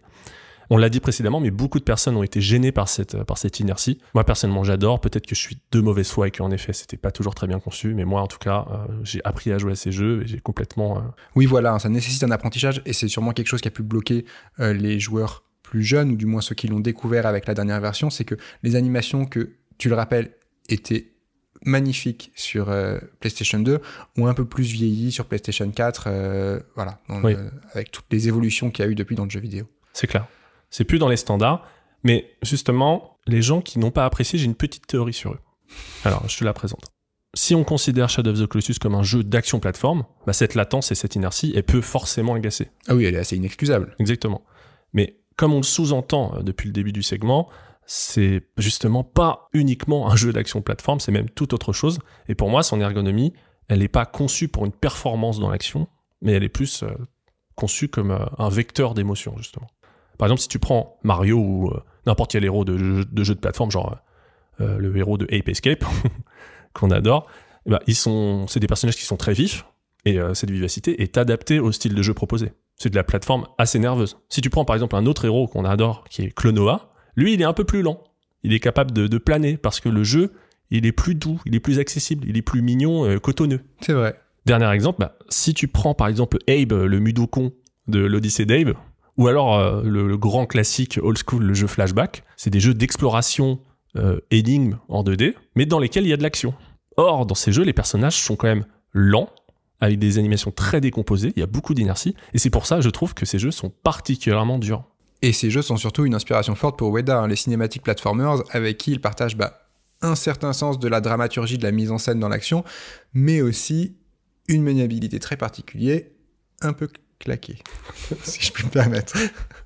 Ce que j'explique, c'est qu'il y a une correspondance à trouver entre le type de jeu que tu veux faire et évidemment euh, les animations que tu proposes. Je trouve que moi, ça m'a toujours posé problème sur euh, l'Odyssée d'Abe ou Flashback. euh, ce, ce décalage entre la lenteur du, du personnage et le fait qu'il y ait de l'action, ça ne m'a jamais dérangé dans Shadow of the Colossus. C'est vrai. Et malgré toutes les critiques, euh, je trouve que le, le- gameplay et les animations de Shadow of the Colossus sont totalement adaptés.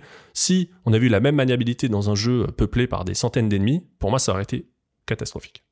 En fait, la- n'est pas le cas. La lenteur et l'inertie te poussent à ne pas être en train de matraquer tes boutons, en fait, ce qui est un réflexe que beaucoup de gens ont euh, vrai. dans les jeux qu'ils permettent. On est, on, on est d'ailleurs plus dans, dans, dans certaines actions, on est plus dans la, dans la sensation d'appuyer sur un bouton puis de le relâcher. Exactement. Notamment pour entamer un saut.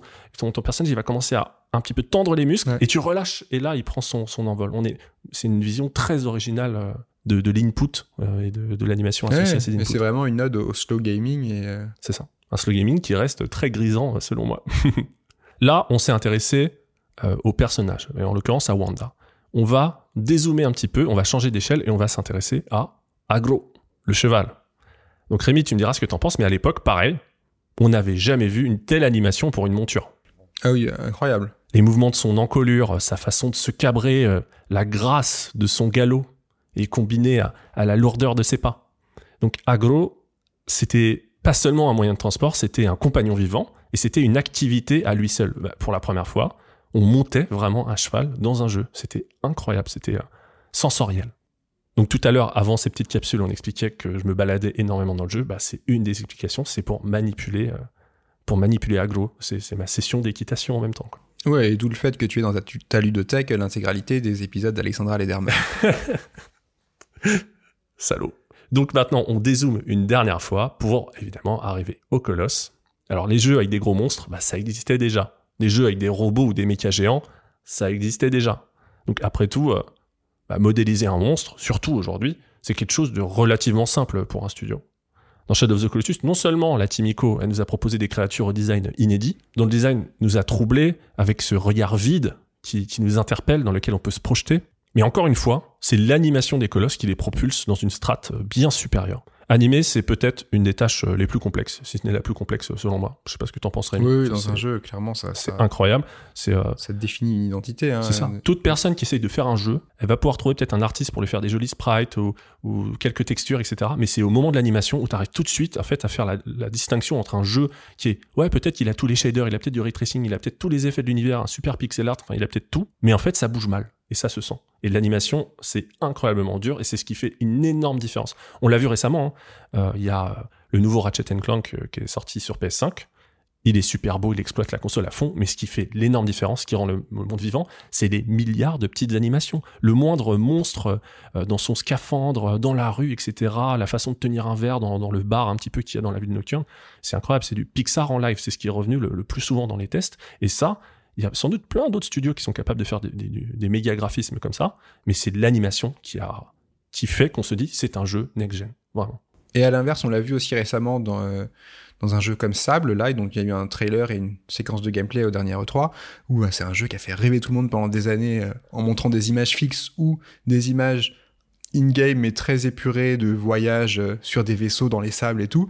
Et là, en voyant le jeu animé avec le personnage qui explore et tout, bah, ça a été un peu la douche froide. Ah ouais, c'est la douche froide de l'année, hein, clairement pour moi. C'est terrible pour eux. C'est, on est passé du rêve. Au voilà, après voilà, le jeu est pas encore sorti, donc on verra comment ils en sortent. Mais c'est vrai que voilà, il y a ce moment où euh, tiens, quand les images prennent vie, euh, ça passe ou ça casse. Pour en revenir au Colosse, bah, ils sont massifs, ils sont puissants. Grâce à l'animation, leur démarche, elle est crédible. Ils gigotent euh, quand on les escalade, ils veulent se, gratter, ils bougent les omoplates. On sent vraiment leur squelette. Ils sont vivants, quoi. Ils vont souffrir quand on les agresse, ils deviennent euh, craintifs quand ils voient du feu, ils vont s'énerver quand, quand on décoche euh, une flèche un petit peu pour les provoquer.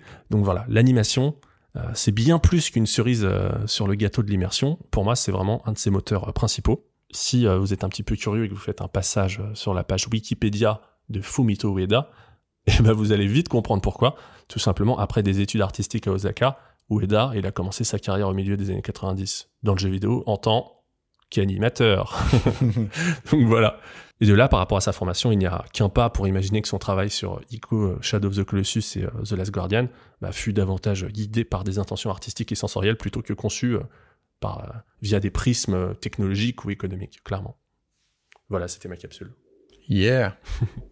voilà, alors je vais reprendre mon souffle et on va passer à une nouvelle capsule. Alors j'aimerais bien avoir un petit peu le, petit réceptacle à boule de Motus euh, sur France 2 là pour, pour choisir une capsule. Or, je ne l'ai pas, donc je, je, fais une sélection mentale.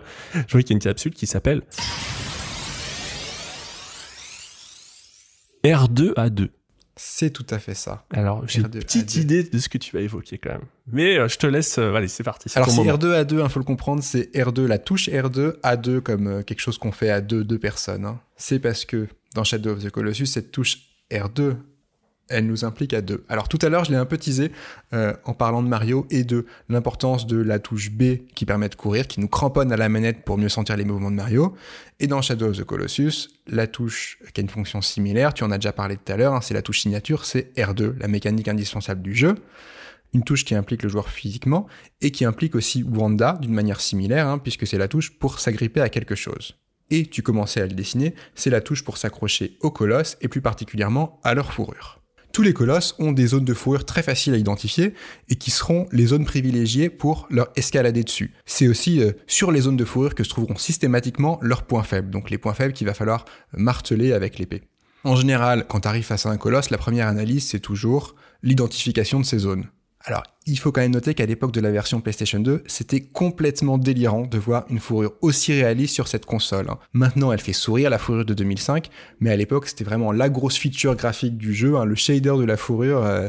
Faut bien se dire que le système euh, d'exploitation euh, de, la PS2 ne pouvait pas gérer tous les effets graphiques qui sont communs aujourd'hui. Par exemple, sur une console qui est sortie un petit peu après, c'est-à-dire la GameCube, la, carte dedans, qui devait être une, une sorte de Radeon, je crois, de, permettait, euh, avait un, peu des features de base euh, qui lui permettaient de facilement gérer de la fourrure. Pour, euh, pour Shadow of the Colossus, ils ont dû vraiment créer leur propre système de fourrure qui était très gourmand en ressources. Donc c'était un projet dans le projet. Ouais, je pense que là on retrouvait un travail sûrement un peu artisanal hein, qui devait être cher à Ueda.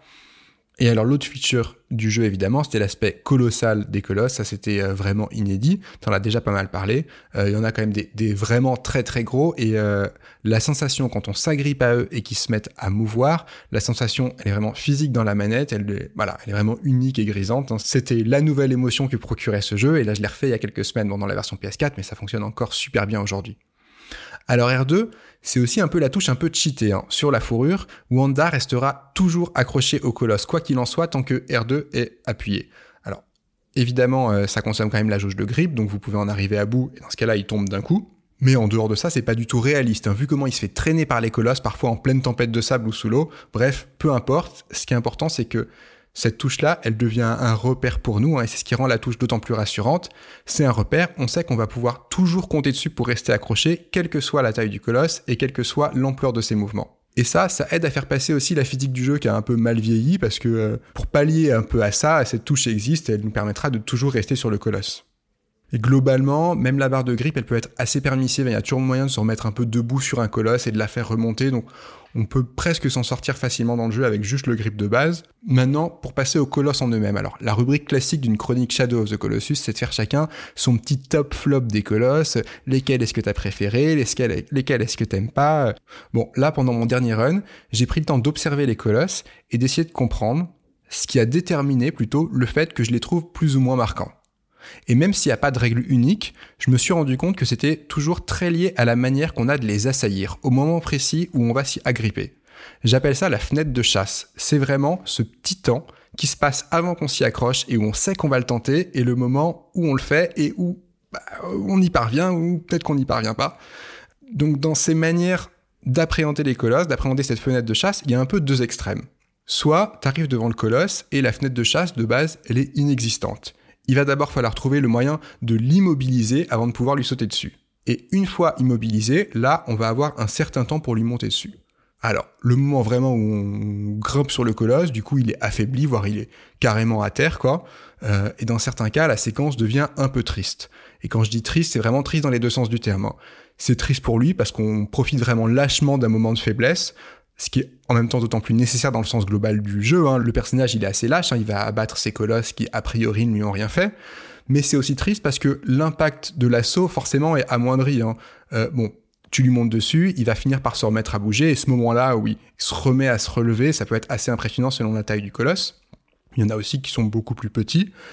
Et du coup, bah voilà, euh, on monte sur le colosse, il est à terre, c'est voilà, ça peut être un peu décevant. L'autre extrême, dans l'approche du colosse, c'est le cas où la fenêtre de chasse, elle est présente d'emblée quand tu es face à lui, mais elle va être très courte. Et donc là, il va vraiment falloir aligner les astres pour faire faire la bonne action au colosse au bon moment et avoir le bon timing pour lui sauter dessus et la gripper.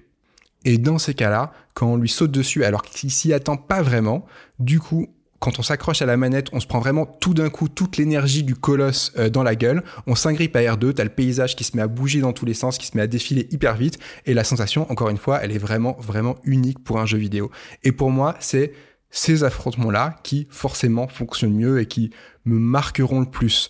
Euh, même si l'énigme et le déroulé derrière peut être parfois simpliste, hein, parfois t'as un colosse, faut juste un peu Là, je pense à l'oiseau, faut juste un peu attendre qu'il te fonce dessus pour s'agripper à lui. Bah, le moment où tu t'agrippes à lui, t'en prends tellement euh, plein la face que c'est vraiment un moment inoubliable. Et la musique, évidemment, euh, qui ajoute à tout ça. C'est ça. Donc, en gros, là, t'expliques que tout que, que c'est pas seulement une fenêtre de chasse, mais c'est aussi une sorte de leap of faith, quoi. oui, ce moment-là, c'est ça. Et, en fait, c'est un moment jubilatoire, c'est une sorte d'orgasme ludique, quoi, de ce moment où, où t'as où tu as aligné les, as, que tu as résolu cette sorte de petite énigme, que tu es bien positionné, que tu as bien compris. C'est le moment de, de, cette, accroche où là, ça t'a marqué. Exactement. Alors évidemment, entre ces deux extrêmes, il y a pas mal de situations possibles. Hein. Du colosse sur lequel on monte très progressivement à celui qu'on immobilise pas totalement, mais qui doit juste plier un peu la jambe pour pouvoir euh, initier l'escalade. Et évidemment à celui dont on tombera plusieurs fois et sur lequel il faudra à chaque fois remonter, et généralement à chaque fois de la même manière, ce qui peut vite être un peu frustrant et montrer une des limites de ces combats. Ces combats-là, quand je les ai refaits, ils sont magnifiques en one-shot, ils sont splendides quand tu les passes du premier coup, mais parfois un peu absurdes quand ils traînent sur la longueur. Ça, c'est les limites des mécaniques PS2, justement. Tu te retrouves à faire toujours les mêmes choses et du coup, la vie, toute la beauté de ce colosse qui est vivant, bah, tu commences à voir qu'en fait, c'est juste euh, un colosse qui répète parfois toujours les mêmes animations. C'est vrai qu'en disant ça, bah, euh, déjà, je pense que tu comprends pourquoi, après avoir fait plein de fois le jeu, c'est plus un jeu de balade que de chasse au colosse pour moi maintenant parce que je sais exactement comment les abattre. ça, et, au final, bon, bah, ils sont presque banalisés. Et puis on peut aussi se dire que est-ce qu'on aurait, euh, comme, euh, comme on le pensait à l'époque, est-ce qu'on aurait autant apprécié avec 32 colosses? Euh, je suis pas sûr. Peut-être que 16 sont justement suffisants. Je ne sais pas. C'est vrai que, ouais, il y a un... déjà, je pense que parmi les critiques qu'on peut faire au jeu, il y a des gens qui trouvent ça répétitif. Moi, je trouve que ça reste une mécanique qui arrive à se diversifier bizarrement, qui arrive, voilà, c'est peut-être aussi la durée du jeu favorise ça. Ça reste un jeu assez court, donc on fait le tour de cette région euh, dans ce temps-là et ça fonctionne bien. Je suis d'accord que sur 32 colosses, euh, a priori c'est une des raisons pour lesquelles ils ont coupé, hein, c'est des mécaniques qui, des, colosses qui étaient trop des mêmes familles en fait.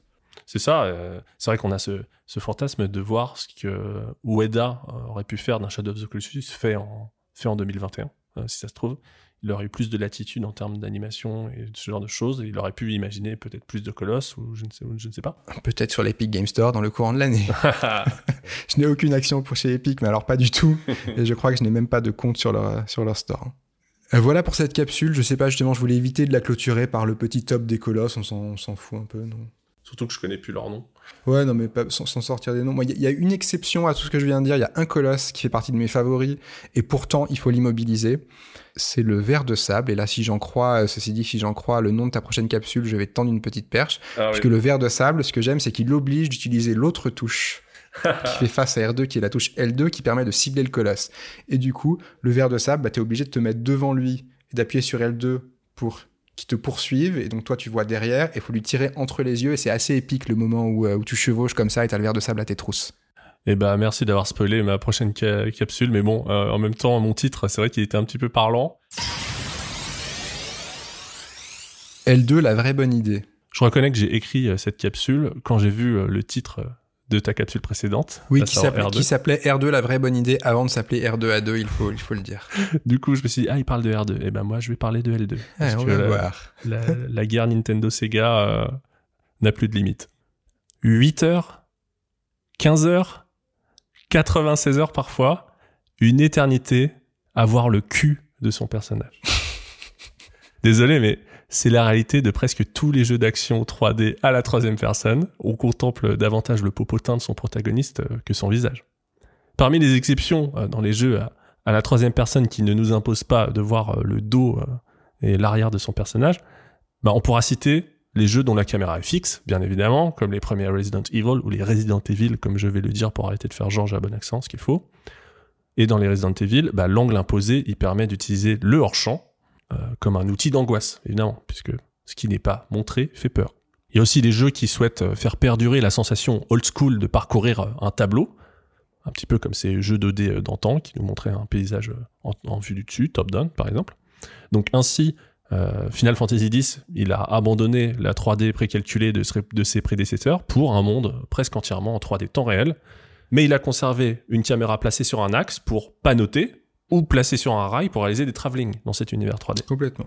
Il y a aussi euh, tout ce qui est hack and slash façon Diablo, qui propose une vue aérienne quasiment isométrique euh, pour nous permettre de bien visualiser l'action, tout simplement, vu qu'il y a plein de vagues d'ennemis qui t'arrivent sur la tronche. Et tu as certains beat'em up comme euh, God of War 3, qui imposent des angles de caméra très variés, mais plutôt pour magnifier l'action, la rendre toujours plus épique. L'importance de l'angle dans, dans, la contemplation de la violence sans parler de l'aspect un petit peu money shot que, ça provoque. Mais il ne faut pas nier l'évidence, la caméra libre, contrôlée avec le stick droit et positionnée par défaut dans le dos du personnage, et au niveau de son épaule quand on vise, bah, c'est devenu un standard depuis environ une vingtaine d'années, on va dire. Chez les jeux d'action à la troisième personne, c'est ergonomiquement très satisfaisant, mais ça a quand même tendance à uniformiser les jeux. Ce gain d'ergonomie s'accompagne d'une perte de personnalité, et ça se constate notamment dans les titres qui ont opéré ce changement de caméra en cours de série. Metal Gear Solid 4 par exemple, ou God of War 2018, bah, ils ont perdu une part de leur identité au change, je trouve. C'est vrai. Comme je l'expliquais dans notre grille d'analyse La Triforce, Shadow of the Colossus prend un premier contre-pied léger en excentrant sa caméra et en adoptant souvent un fort niveau de dézoom, notamment quand tu es à cheval. On le ressent immédiatement, ce choix de caméra apporte de la personnalité au jeu et il va servir son propos. C'est une cohérence qui est d'une grande maturité pour 2005, je trouve. Ce n'est pas une invention de Shadow of the Colossus, mais il se trouve qu'à partir de cette époque, euh, les nouvelles euh, les nouvelles consoles aidant d'ailleurs, je pense, pas mal de jeux essayent d'apporter euh, de la variété à leur vue à la troisième personne. Le meilleur exemple qui me vient en tête là comme ça, bah, c'est la caméra des jeux Uncharted, qui passe d'une vue libre à une vue en travelling pas notée pendant les phases d'escalade. c'est des moments qu'on attend avec impatience en tant que joueur, car c'est là qu'on va ressentir du, vertige, des effets d'échelle vraiment saisissants, l'aspect claque graphique. On peut avoir des effets de profondeur de champ, euh, on peut avoir une énorme distance d'affichage, tout ça, ça, fait vendre des consoles, c'est les fameux money shots dont je parlais tout à l'heure. Cette caméra d'escalade, bah, Shadow of the Colossus la proposait déjà un petit peu à sa façon. Je ne dis pas que Shadow of the Colossus a tout inventé, mais lors des phases d'alpinisme sur les géants, bah, on contrôle toujours la caméra, mais cette fois-ci, celle-ci, elle a plutôt tendance à s'éloigner en fait, on devient une sorte de fourmi, tandis que, la créature qu'on grimpe, elle occupe presque tout le cadre de l'image. Pendant qu'on est agrippé à sa fourrure, on prend conscience de l'immensité du colosse, de son volume, en fait. Il est bel et bien un château dans le château. Et à cette sidération s'ajoute, en arrière-plan, le paysage à l'horizon qu'on parcourait à pied encore quelques instants auparavant, bah on l'observe maintenant euh, depuis la hauteur d'un immeuble de 8 ou 9 étages. Donc c'est extraordinaire comme sensation. Oui, clairement, la caméra, elle est un peu comme le cheval finalement. Elle a sa propre vie euh, et euh, en fait, elle a sa propre, sa propre initiative qui est celle des, des, des, créateurs du jeu, hein, qui est de, de vraiment une, volonté de maîtriser la réalisation et le cadrage du jeu. Ils ont conscientisé la, la caméra quelquefois. elle est autonome. Alors, autre sujet lié à cette chère caméra, euh, bah, un jeu d'action aventure, ça nécessite souvent de pouvoir verrouiller sa cible. Parmi les pionniers en la matière, on citera Zelda Ocarina of Time, un jeu qui a montré la voie dans la domestication de, l'ergonomie d'un jeu 3D à la manette. Pour, s'y retrouver dans les combats et ne pas frapper dans le vent, euh, pour euh, rester euh, lisible, même dans des donjons parfois étriqués, et bah cette, fonctionnalité de verrouillage permet donc de, de locker un ennemi, et lorsque ce verrouillage est activé, bah Link il fait face à son adversaire. L'ennemi est au centre de l'écran, ce n'est plus Link au centre de l'écran, c'est l'ennemi. C'est une révolution qui est vitale à l'époque dans les jeux 3D, parce que les, les gens ils n'avaient pas encore l'habitude de contrôler euh, manuellement une caméra. Donc le lock, c'est une assistance précieuse qui permet une approche euh, précise et tactique des affrontements. Et avant ça, on avait Croc, euh, Rascal ou Jax Hunter the Gecko. Ouais, c'était un vrai bonheur un à jouer. Ah non, mais vraiment, euh, c'est vrai que euh, sur la Nintendo 64, on a vécu des révolutions sur, sur la gestion de la 3D avec Mario Ouais, en 64 peu de jeux, le passage à la 3D Nintendo, là, ils ont quand même eu euh, fait un truc assez magique, quoi. En peu de jeux, ils ont défini tellement de règles. Ah, ils ont vu, là, là, ils ont vu, euh, ils ont vu Dieu. Hein. Je sais pas ce qui s'est passé. Shigeru. C'est ça, ils ont vu Shigeru. Ils ont vu Shigeru. Donc avec ce lock, le jeu il passe ainsi sans aucune friction ni aucune transition en mode combat. On passe de l'exploration au combat. Alors le système euh, de lock euh, à la Zelda euh, Ocarina of Time, il a fait bien des émules dans tous les jeux d'action 3D possibles et imaginables, mais même parfois dans des cas plus originaux comme comme euh, par exemple dans Metroid Prime qui est un FPS donc à la première personne, on peut locker les ennemis Donc là, tu parles bien d'un lock de caméra, hein, pas les missiles sont pas dirigés automatiquement vers l'ennemi. Exactement. C'est vraiment ta caméra de vue première personne est bloquée sur l'ennemi. Exactement, tu fais bien de le préciser, ce n'est pas un ciblage des tirs, c'est vraiment la caméra qui euh, va désormais cadrer en son centre l'ennemi qui est visé. Et, tu vas, et ça va te permettre, dans une vue FPS comme dans Metroid Prime, de pivoter autour de l'ennemi. Ce qui est très original. Tu peux faire des dashs sur les côtés, etc. Et aujourd'hui encore, hein, il y a énormément de jeux euh, comme les Souls, etc., où on peut locker son adversaire exactement de la même manière. Il y a aussi d'autres jeux, par exemple, que si on prend Horizon Zero Dawn, euh, il n'utilise pas de système de verrouillage. Euh, le Aloy, l'héroïne, elle va plutôt frapper l'ennemi euh, le plus proche avec une sorte de système euh, d'aimantation. Mais c'est le genre de jeu où lorsque euh, l'action euh, devient euh, un petit peu fulgurante, bah, il met à notre disposition un bullet time euh, qui nous laisse le temps un petit peu de manipuler la caméra. Donc c'est une alternative au lock en fait. On, met un bullet time, on ralentit le temps, ce qui nous permet de mieux viser, etc. Donc pour moi, c'est un petit peu les deux systèmes de lock, euh, enfin les deux systèmes d'aide à la visée euh, qui, qui existent aujourd'hui, je trouve, euh, dans les jeux d'action à la troisième personne. Face à ces normes, bah, comment en fait se comporte Shadow of the Colossus? C'est la grande question. Je dirais qu'il est dans un modèle un petit peu hybride. D'abord, locker un ennemi euh, n'aurait aucun intérêt euh, dans Shadow of the Colossus, puisque de toute façon, pour euh, abîmer un colosse, tu dois être sur lui, tu dois l'agripper déjà. Donc un système de lock, bah, pour, pour faire quoi? Pour jeter une malheureuse flèche, ça va pas te servir à grand chose. Et d'autre part, il n'y a pas d'autres ennemis dans Shadow of the Colossus. Les plaines sont désespérément vides. Si on pouvait loquer les lézards, ça m'aurait bien aidé par Bah, exactement. Bah, écoute, c'est une blague que j'avais notée dans mon texte. J'aimerais bien pouvoir loquer les, les lézards, ça aiderait, mais sinon, à part ça, aucun intérêt. Dans Shadow of the Colossus, pas de bullet time non plus. Hormis quelques cas de figure, bah, les colosses, ils sont extrêmement lents. On en parlait, leur inertie, etc. Donc, il n'y a aucun intérêt à ralentir le temps. On les voit venir, euh, les grands gaillards. Or, euh, Shadow of the Colossus, c'est un jeu où, malgré notre fragilité, on analyse et explore l'environnement tout en s'approchant des colosses. Ou en les fuyant d'ailleurs. Et selon moi, c'est là qu'intervient euh, la touche, la fameuse touche L2, enfin. En laissant appuyer sur L2, la caméra va se centrer automatiquement sur le colosse, tout en restant proche de Wanda. Donc elle permet de cadrer un colosse, mais sans perdre de vue euh, notre personnage. Et on n'est pas dans la même situation qu'un Zelda, puisque le lock euh, de, Zelda permet de graviter ensuite autour de, l'ennemi, un ennemi qui est de petite taille. Là, on parle quand même d'un d'un immeuble ambulant, donc c'est pas le, pas le même effet. Cette touche, elle est essentielle pour gérer ces deux paramètres. Ma position dans l'environnement et la position du colosse dans l'environnement. Pourquoi? Parce que lorsqu'on essaye de se faufiler discrètement dans une tour labyrinthique, on peut ainsi contrôler rapidement la position de la créature, qui peut être obstruée derrière des gravats, même si elle est très grande, bah, parfois on peut la perdre de vue.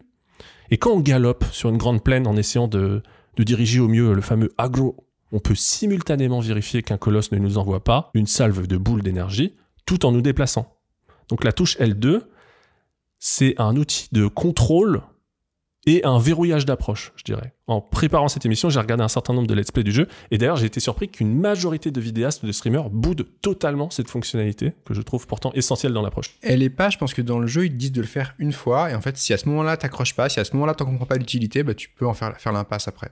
Oui, ça fait partie des fonctionnalités euh, non obligatoires, mais qui pour moi apportent un, un, vrai confort de jeu quand tu le maîtrises et un supplément d'âme, euh, comme je vais essayer de te l'expliquer euh, sur cette oui, conclusion. clairement, c'est une caméra. C'est donc plus qu'un lock, c'est euh, un recadrage et assez organique en plus. Il y a quelque chose de, de, d'assez vivant hein, dans la manière dont tu fais. C'est pas que je disais que cette caméra, elle avait euh, sa propre vie. C'est ça. En fait, j'ai commencé euh, dans cette pastille à me plaindre de l'uniformité de la caméra des jeux à la troisième personne, le fameux popotin.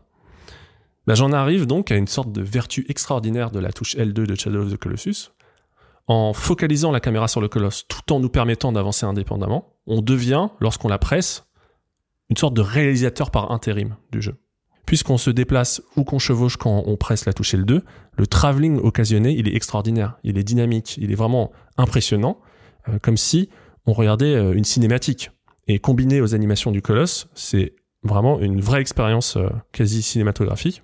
Et l'autre point important, c'est qu'on n'est pas en train de simplement verrouiller une petite araignée mutante de niveau 3, mais bien un colosse de 50 mètres de haut, tout enfant dans l'air sur le dos d'agro. Personnellement, j'ai jamais rien vu d'aussi épique depuis, parce que c'est en temps réel, c'est interactif. Le remake de 2018, euh, il ajoute un mode photo qui est du plus bel effet, qui est vraiment très sympa. Ça m'a permis de prendre des, des, clichés dont je suis très fier. Ah, J'y ai pas touché. Mais à aucun moment, il m'a procuré cette sensation inouïe d'une fuite entre les jambes d'un colosse alors qu'il est en train d'armer une frappe terrible. C'est euh, pour moi, c'est parce que tout, tout mode, comme tout mode photo, il met le jeu en pause, j'imagine. C'est ça. Ouais. Ah non, mais c'est sûr que cette caméra et cette mécanique, c'était des, vraiment des points de vue euh, inédits dans le jeu vidéo pour l'époque, peut-être toujours inédits depuis. Et effectivement, avec cette simplicité en une touche, tu passais d'un point de vue à l'autre et ça dynamisait vachement. C'est ça. En fait, ça met en avant, ça, ça met en avant une contre-plongée qui, qui, valorise totalement le colosse, tout en voyant, tout en ayant l'effet d'échelle, puisque tu continues à voir ton personnage à l'écran, qui n'est plus centré, puisque la star avec le bouton L2, c'est le colosse. Et en même temps, tu as ces déplacements. Donc voilà, on est, on est sur des outils de mise en scène, en fait. Et c'est ça qui est magnifique. Complètement, c'est quelque chose, quelque qu'on retrouve pas souvent dans les jeux. Alors aujourd'hui, maintenant, on a la touche, euh, généralement, c'est euh, la touche pour euh, brandir son arme qui va mettre la caméra derrière l'épaule et qui va devenir presque une vue subjective, en tout cas une vue plus rapprochée parfois. Mais avant, c'était souvent la touche pour changer la vue, elle permettait de se mettre à la place du point de vue de l'avatar. Euh, je sais pas, par exemple, dans le premier Metal Gear Solid, hein, pour voir depuis son point de vue. Et ça, finalement, c'était tout aussi. Bon, alors, c'était la, la, logique inverse, hein, mais ça restait assez limitant et je trouve assez beau cette idée d'un bouton qui euh, va montrer différents aspects parce qu'il fonctionne aussi en dehors des, combats contre les colosses hein, et va montrer des aspects qui sont des aspects que, bah, que, les créateurs du jeu ont envie de montrer, ont envie de mettre en avant et euh, voilà. En effet, c'est une touche qu'on peut également activer euh, hors des combats contre les colosses, mais surtout c'est une mécanique qui n'est pas unique aux colosses, puisque si tu te souviens bien, si tu laisses appuyer sur la touche qui est dédiée à l'appel de ton cheval, c'est exactement le même principe qui se passe avec Agro.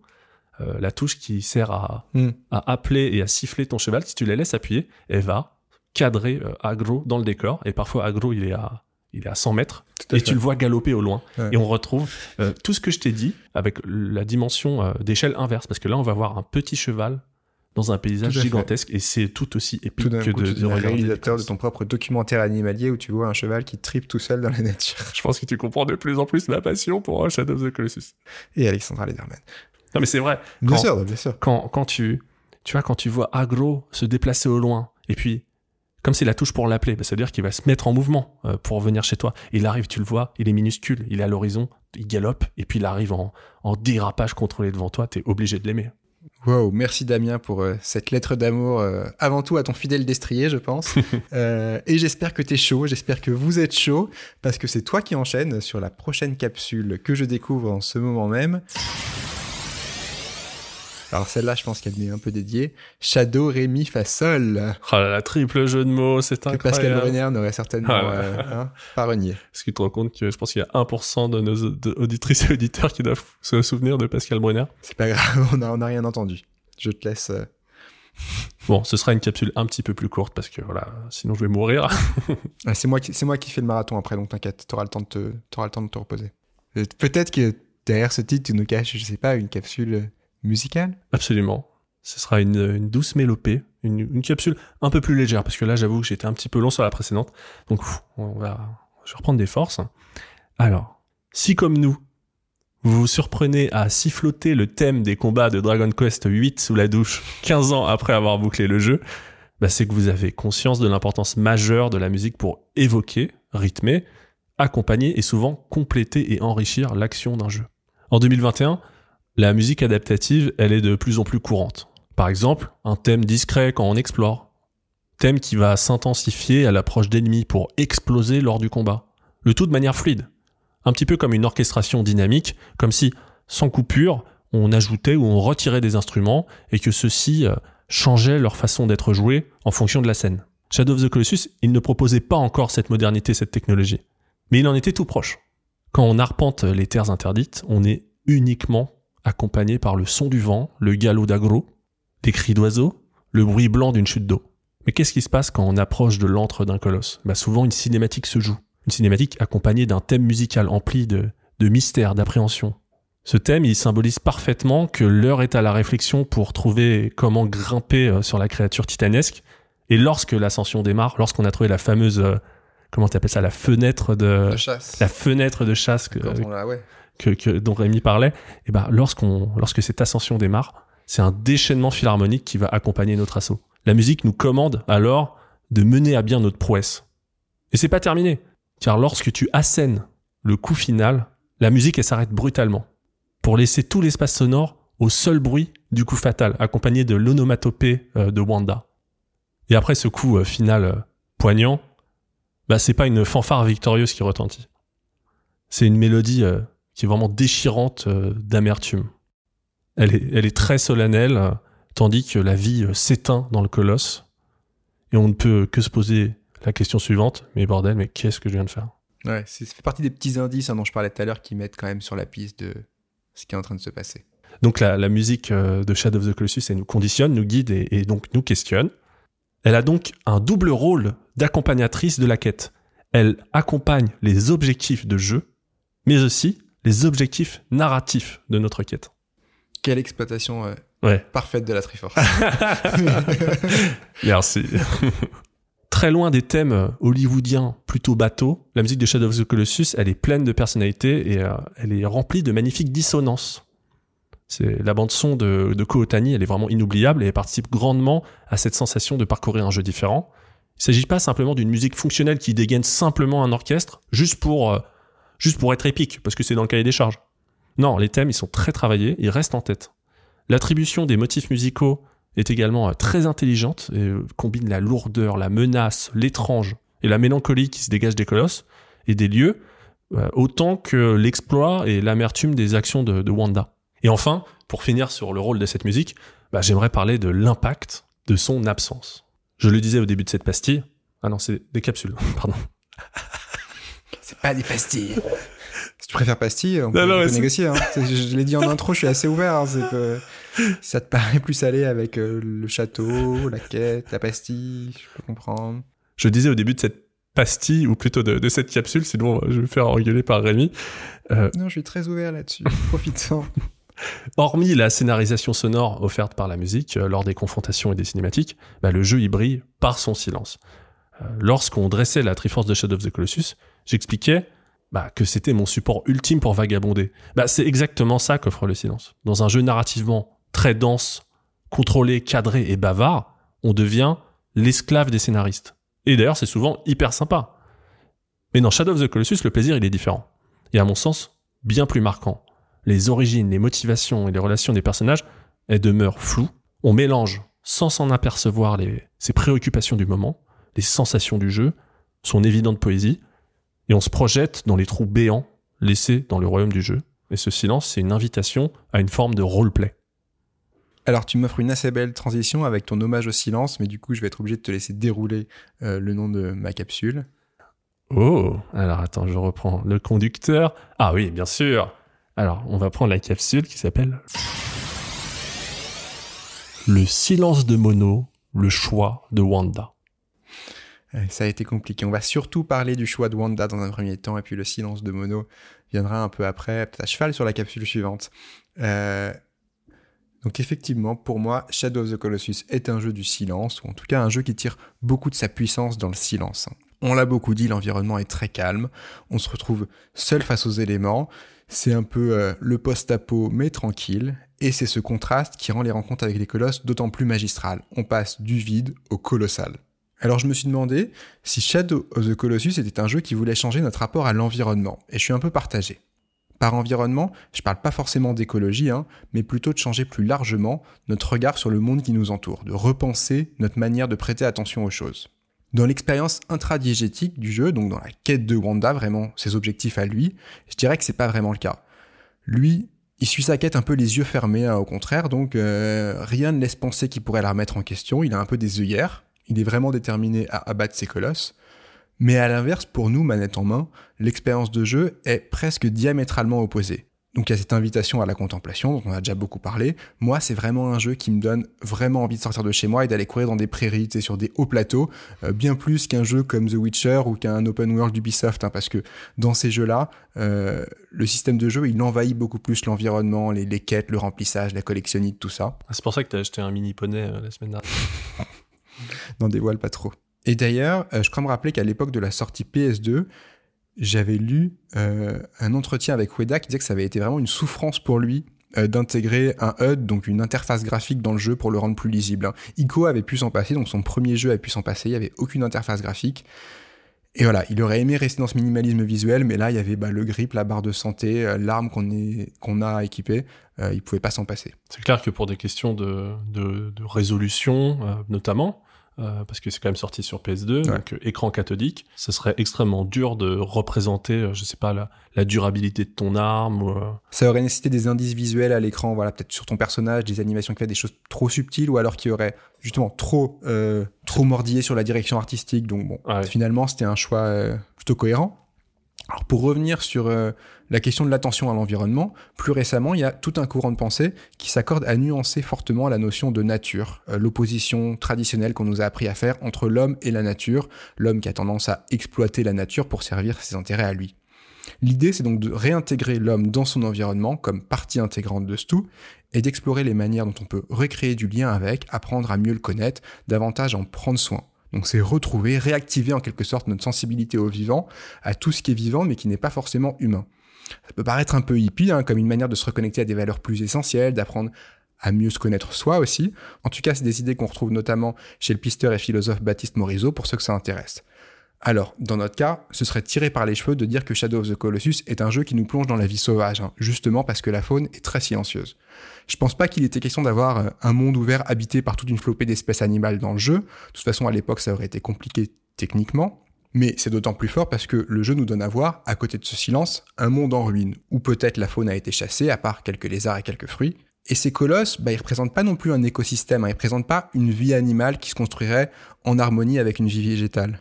C'est vrai que leur morphologie nous rappelle souvent des espèces qu'on connaît, mais chaque colosse est unique. On les imagine pas vivre en groupe, on les imagine pas vivre en meute, on les imagine pas vivre en famille.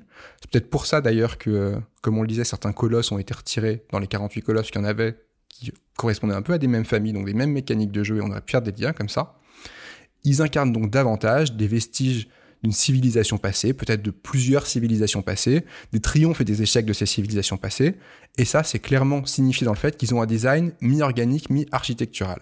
C'est vrai qu'ils ont un aspect assez bestial, mais c'est vrai que je l'ai toujours vu un petit peu comme, comme des gardiens, et comme tu le dis si bien, euh, cet aspect euh, rocheux, en fait. Euh, et c'est même plus que rocher, il y en a certains, ils ont des bouts de, colonnes, de niveau, hein, sur, ils ont des plateformes. On les imagine imbriqués au sein d'un temple, par exemple. Ouais, exactement. C'est très étonnant, il y a un côté...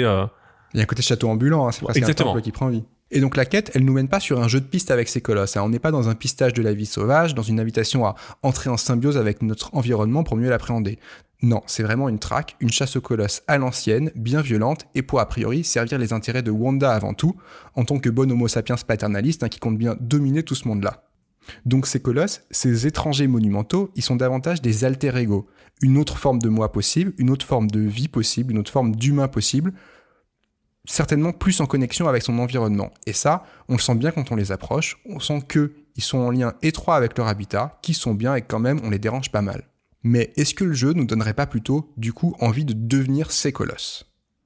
Alors, c'est un peu toute la question du jeu. Est-ce qu'au final, nous, joueuses, joueurs, on va ressentir plus d'empathie pour ces colosses que pour Wanda? C'est une question qui est compliquée et qui varie beaucoup d'un joueur à l'autre. Le jeu dans sa structure, il nous impose un choix moral. À aucun moment, il nous est laissé la possibilité d'épargner les colosses. Sauf à arrêter de jouer, évidemment, à plus remplir les objectifs, ou à préférer passer son temps à vagabonder avec Agro comme Damien. Et moi, en tout cas, cette absence de choix, c'est un ressort que j'aime beaucoup. Je trouve qu'il est bien plus immersif et intéressant que le tous les choix sont possibles hein, de l'école du jeu narratif à embranchement façon Quantic Dream. Et dans Shadow of the Colossus, bah, on sait jamais vraiment où est le bien, où est le mal. Alors, je sais que la croyance populaire, c'est que dès le premier colosse, on sent que c'est pas très bien de les tuer parce qu'il y a du noir qui en sort et puis il y a l'ambiance qui le fait sentir. Il y a une opposition noir-blanc assez manichéenne, en fait, qui vient, euh, qui vient se mettre en place. En tant que joueur, par contre, j'avoue, j'ai tendance à m'identifier assez facilement au personnage et à assumer sans problème les horreurs commises en binôme avec mon avatar, pourvu que je perde pas de vue les enjeux. Dans Shadow of the Colossus, c'était vraiment grisant d'abattre les colosses pour sauver Mono. Alors peut-être aussi parce que malheureusement on a tous de base un biais qui consiste à nous identifier à ce qui nous ressemble le plus, c'est plus rassurant. Donc en protégeant ce qui nous ressemble, on a l'impression de se protéger soi. je pense qu'en 2005, quand j'ai fait le jeu pour la première fois, je me sentais plus proche de cette femme pourtant inanimée dans une citadelle isolée que de ces géants, pourtant plutôt bienveillants, qui peuplaient la région. Est-ce que le fait que tu choisisses ton camp euh, par défaut pour, pour Wanda à, cette époque-là, euh, c'est simplement lié au fait que ce soit un être humain Ou est-ce que c'est tout simplement une habitude de joueur? Euh, moi, je pense toute la mise en scène romantique de l'arrivée avec, la, jeune femme inanimée que tu poses, voilà, tout ça, ça te faisait quand même prendre parti dès le début, enfin, en ce qui me concerne. Euh, mais c'est une question intéressante dont j'ai quelques éléments de réponse qui arrivent peut-être. Parce qu'un autre exemple de jeu euh, où on nous impose des choix moraux assez radicaux et où je m'exécutais sans souci, c'est le premier The Last of Us. Je dis bien le premier parce que justement le second pour moi a été un, jeu où j'ai eu du mal à m'identifier aux, enjeux. Euh, le premier en revanche parvenait à créer du lien dans ses enjeux narratifs. Et du coup dans ces deux jeux, évidemment que j'ai ressenti un certain malaise, mais il m'a vraiment fallu un petit moment après coup pour me dire, mais en fait c'était mal, hein, mais en fait j'incarnais peut-être juste un gros bâtard, peut-être que j'étais juste un gros bâtard, peut-être que je suis juste un gros bâtard.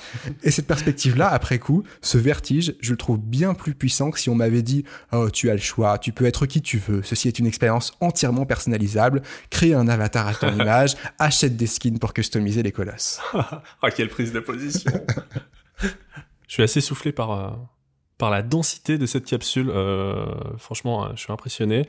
Euh, ça m'a fait penser à. Ça a commencé avec quelque chose qui m'a fait penser un petit peu au discours de Aurélien Barraud, l'astrophysicien qui parle beaucoup d'environnement et qui est aussi poète. Il, essaye de militer pour qu'on arrête de, regarder le monde comme. Comme, comme un pourvoyeur de ressources naturelles. Mmh. Arrêtez d'utiliser ces mots de ressources, etc. Comme si c'était un espace à notre disposition. il parle aussi beaucoup d'espace. Il considère que le plus gros drame de notre temps, c'est la réduction des espaces de vie euh, des autres espèces vivantes et tout. Et en effet, c'est un truc, on, pense surtout à l'effet de serre, etc., euh, ou à l'urgence climatique, mais selon lui, bah, c'est un sujet euh, tout aussi important, voire plus. Enfin bref, ça, j'ai reconnu un petit peu de, cet ADN dans, ton, intro. Et ensuite, mais voilà, tout, tout ce que tu as... Je pense que je vais réécouter cette capsule. Alors, déjà parce que je vais la monter, mais ensuite, même après le montage, vraiment, bravo, bravo pour cette capsule. Merci. Après, je sais que je suis en terrain conquis avec toi sur le, sur le, côté euh, choix moral imposé. Je pense qu'on est pas mal sur la même longueur d'onde là-dessus. C'est vrai que je trouve qu'un jeu est bien plus fort. Euh, euh, je, moi, moi non plus, je, ne ressens pas le besoin de créer mon histoire dans, de toute pièce dans une histoire. Je préfère emprunter. Et c'est le, c'est le, une, voilà, le roleplay, il a beaucoup de formes justement. Il y a des, des les gens qui sont très euh, immersifs sim, qui aiment ce roleplay-là, ce roleplay où tu customises, ce roleplay où tu as, un avatar qui peut prendre différents embranchements, et voilà. C'est aussi du roleplay de gameplay, hein. Mhm. mais nous, c'est un roleplay qui nous parle moins, et nous, dans Shadow of the Colossus, on voit un roleplay énorme dans le silence, justement, dans le fait que tout ça, on l'investit de, de notre imaginaire et de notre vie à nous. Et euh, je te sens extrêmement chaud, et ça tombe bien, puisque j'ai une nouvelle capsule pour toi. Alors, c'est euh, parti. Je pense que tu t'es une nouvelle fois dévoré pour, pour le nom de la capsule puisqu'il s'agit de Shadow of the Mario Brosus. Tout à fait. Et alors par ce nom, je voulais euh, parler de l'héritage de Shadow of the Colossus. Alors l'héritage plutôt de son ascendance, hein, des, voilà, de, de ce qu'il y avait avant. Pour moi, Shadow of the Colossus, c'est un jeu qui s'inscrit dans une grande lignée de jeux vidéo et notamment de Super Mario Bros. Donc je vais vous expliquer ça en détail. Mais avant tout, j'ai envie de parler de l'héritage artistique du jeu euh, d'une manière plus globale. Parce que malgré sa grande simplicité, il est très vaste, il renvoie à beaucoup de références. Donc Damien l'a déjà dit, Ueda il a une formation artistique classique et il serait retrouvé dans le jeu vidéo un peu par hasard. C'est important parce que ça explique sa vision un peu différente et plus transversale. Il dit clairement que s'il faisait pas du jeu vidéo, il serait artiste classique. J'imagine que ça veut dire plutôt peintre. Il est aussi réputé en tant que concept artiste.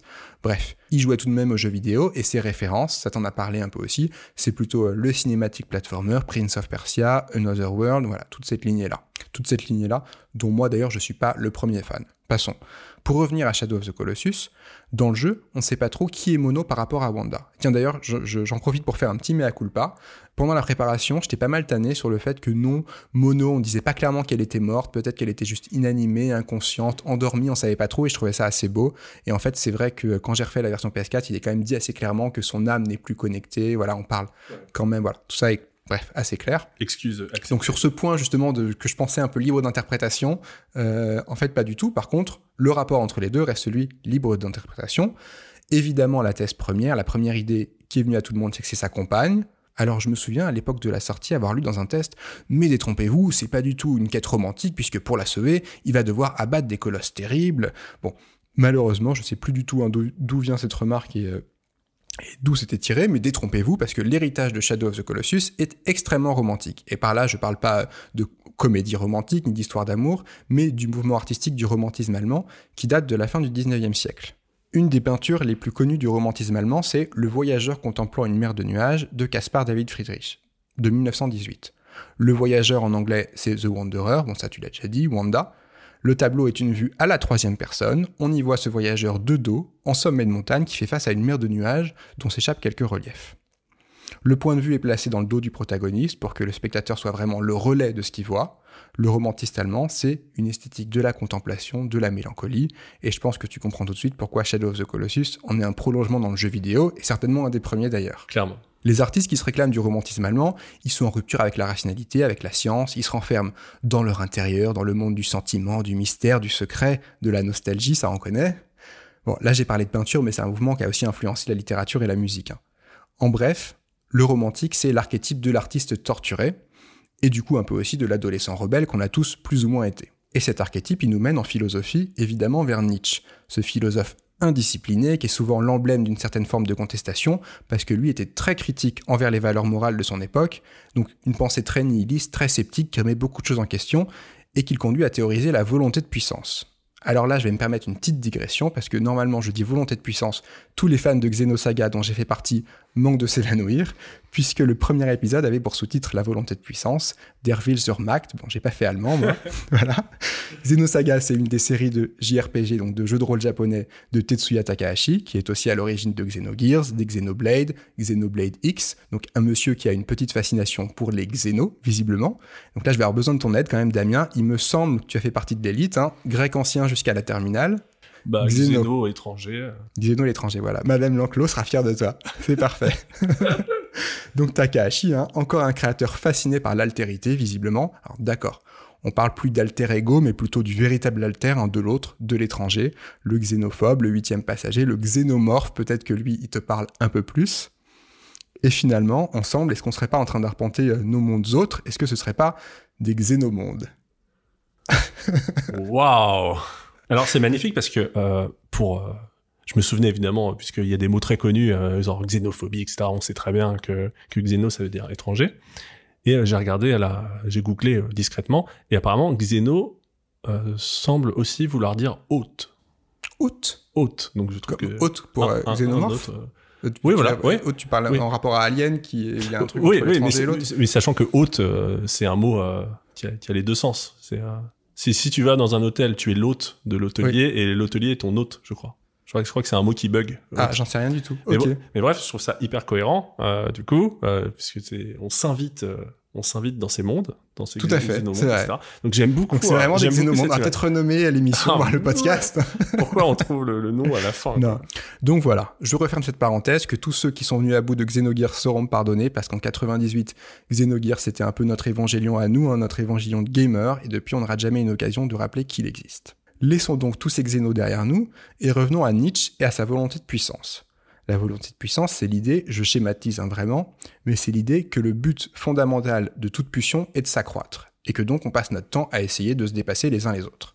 C'est hyper vulgarisé, mais cette mécanique de croissance spontanée, elle est certainement pas étrangère aux jeux vidéo, elle est même plutôt courante. on passe notre temps dans les jeux à essayer d'aller plus loin, devenir plus fort, à affronter des ennemis de plus en plus forts. Depuis Super Mario, la volonté de puissance, c'est un peu la mécanique de base du jeu vidéo. Alors évidemment, on pourrait dire que c'est juste un reflet de notre propre humanité. Mais quand même, l'idée de l'affrontement systématique, d'être le plus fort, le jeu vidéo se traîne ça depuis toujours. Et ça n'a fait qu'empirer dans les années 2000 quand les jeux sont devenus réalistes et parfois de vraies simulations de meurtre de masse. Alors ceci dit, euh, les jeux où on tue tout le monde, ça me dérange pas trop quand c'est mis en scène de manière assumée, comme par exemple dans un Hotline Miami. Là où ça devient plus flippant, évidemment, c'est quand on tue tout le monde et que le jeu considère que c'est absolument normal, hein, quand ce n'est pas adressé dans le jeu, je pense que toi, Oh c'est là quelque là. chose qui te... Voilà, ça ring Ah, a bell. J'ai envie, envie de hurler dissonance ludonarrative. Exactement. Le classique. Voilà, je pense que cette réaction-là, elle sortait vraiment du cœur. Donc, Damien, est-ce que tu peux nous expliquer rapidement ce que c'est que la dissonance ludonarrative? Euh, alors, euh, je vais essayer d'être euh, simple. Bah, disons que euh, parmi les, les manières un petit peu traditionnelles d'analyser le jeu, souvent, tu as une, t'as une sorte de confrontation entre la narratologie et, et la ludologie. Euh, donc, euh, en gros, hein, l'histoire et le, le ludique, on va, on va résumer ça comme Est-ce ça. qu'on construit un jeu pour l'histoire ou pour les mécaniques Voilà, voilà, on va dire ça. Et euh, souvent, bah, tu mets en avant cette fameuse dissonance ludonarrative bah, quand tu as, un, par exemple, un personnage qui est présenté comme bon, sympathique et vertueux, alors qu'il désingue euh, 4500 personnes dans le jeu. Donc, tu as un tel grand écart entre le propos euh, narratif Mm. euh, du jeu et la réalité de l'action que au bout d'un moment, la vraisemblance n'est plus suffisante. Tu, tu as tendance à décrocher euh, un petit peu comme quand tu regardes un film et que tu as et que ta suspension consentie d'incrédulité est mise à mal. Voilà, Ouais. ça, ça te fait sortir de, de la chose. Et toi, c'est partie des trucs qui te sortent vraiment du jeu? Alors, pas forcément, pas forcément. euh, je trouve justement, bah, je- j'en suis la preuve. Je viens de faire un- une comparaison avec le cinéma. Euh, je suis beaucoup plus tolérant avec le jeu vidéo que le cinéma sur ce genre euh, d'incohérence. Je trouve d'ailleurs que ce genre d'incohérence a commencé à exploser euh, dans, dans le jeu vidéo à partir du moment où le jeu vidéo a voulu raconter des histoires un petit peu comme le cinéma.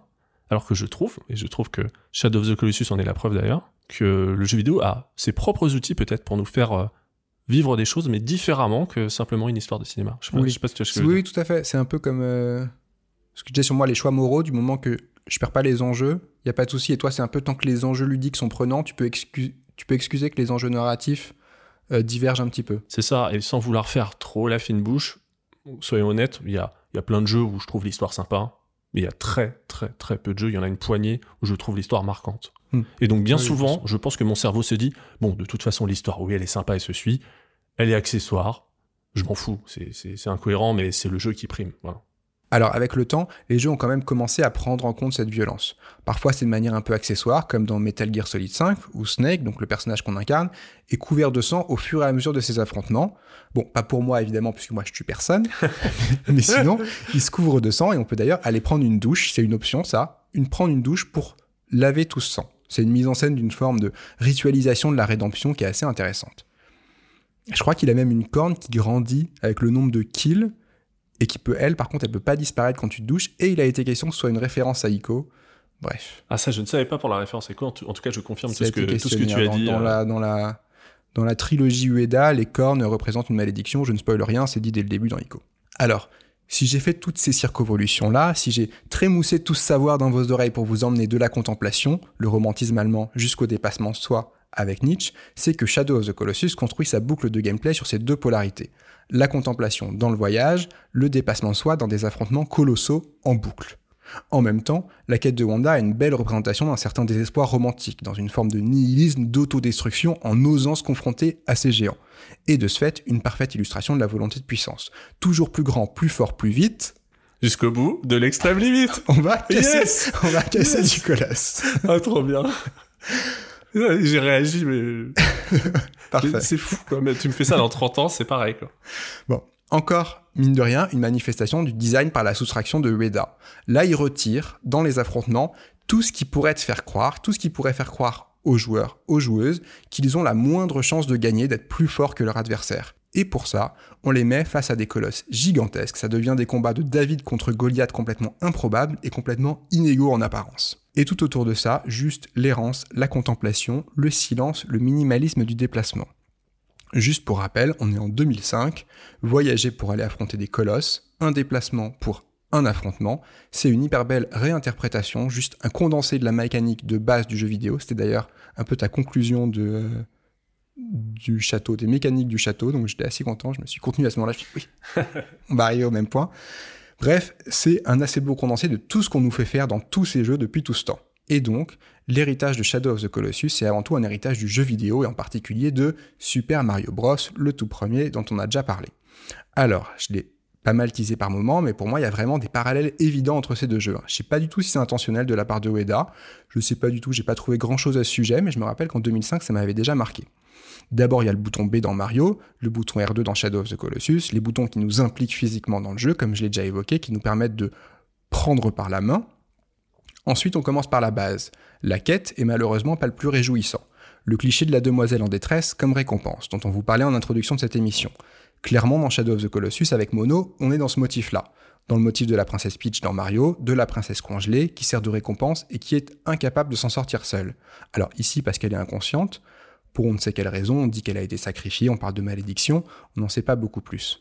Ce flou narratif, moi je l'aime bien, c'est toujours ce flou que le joueur est libre d'investir, c'est le principe de base de Link dans Zelda, la coquille vide, c'est à nous d'y mettre ce qu'on veut, selon notre expérience, selon notre subjectivité. C'est à nous d'y mettre du lien. Link, hein, évidemment, vous l'avez. Évidemment. D'ailleurs, bon, Wanda est une référence à l'errance, ça on l'a pas mal dit. Est-ce que tu sais ce que veut dire mono en japonais? Euh, je connais Monokuma euh, de la série des Danganronpa. Kuma c'est ours. On est d'accord, Kuma c'est ours, Tekken, ok. Bah Monokuma. Ça a pas de sens dans ce que je vais dire, mais peut-être. Oui, mais bah, balance, on veut savoir. Alors, mono, c'est très beau, mono. Moi, je pensais plutôt mono stéréo. En tout cas, à l'époque, je pensais plutôt à ça. Il y a un truc qui accroche bien. En fait, ça veut dire chose. Chose dans le sens d'objet. Hein. C'est souvent utilisé comme un suffixe. Par exemple, en japonais, taberu, c'est manger. Tabe mono, donc tabe plus mono, Tab. c'est la nourriture, donc Ah des choses qu'on mange. je pensais que c'était la table tabelou. C'est des choses qu'on mange. Alors, j'ai pas trouvé grand chose sur la raison de ce nom. Pour broder un peu, on peut espérer que ce soit un pied de nez à l'objectification de la demoiselle en détresse en tant que récompense, un genre de signe que le jeu en a conscience et que le jeu en joue. Mais en tout cas, Mono, c'est bien l'objet de la quête. Du coup, le lien avec Mario et la princesse Peach. Dans le château, la citadelle dans Shadow of the Colossus, le motif central dans lequel on reviendra sans arrêt. De château en château, ça c'est comme dans Mario. Mario, début d'un monde château, fin d'un monde château.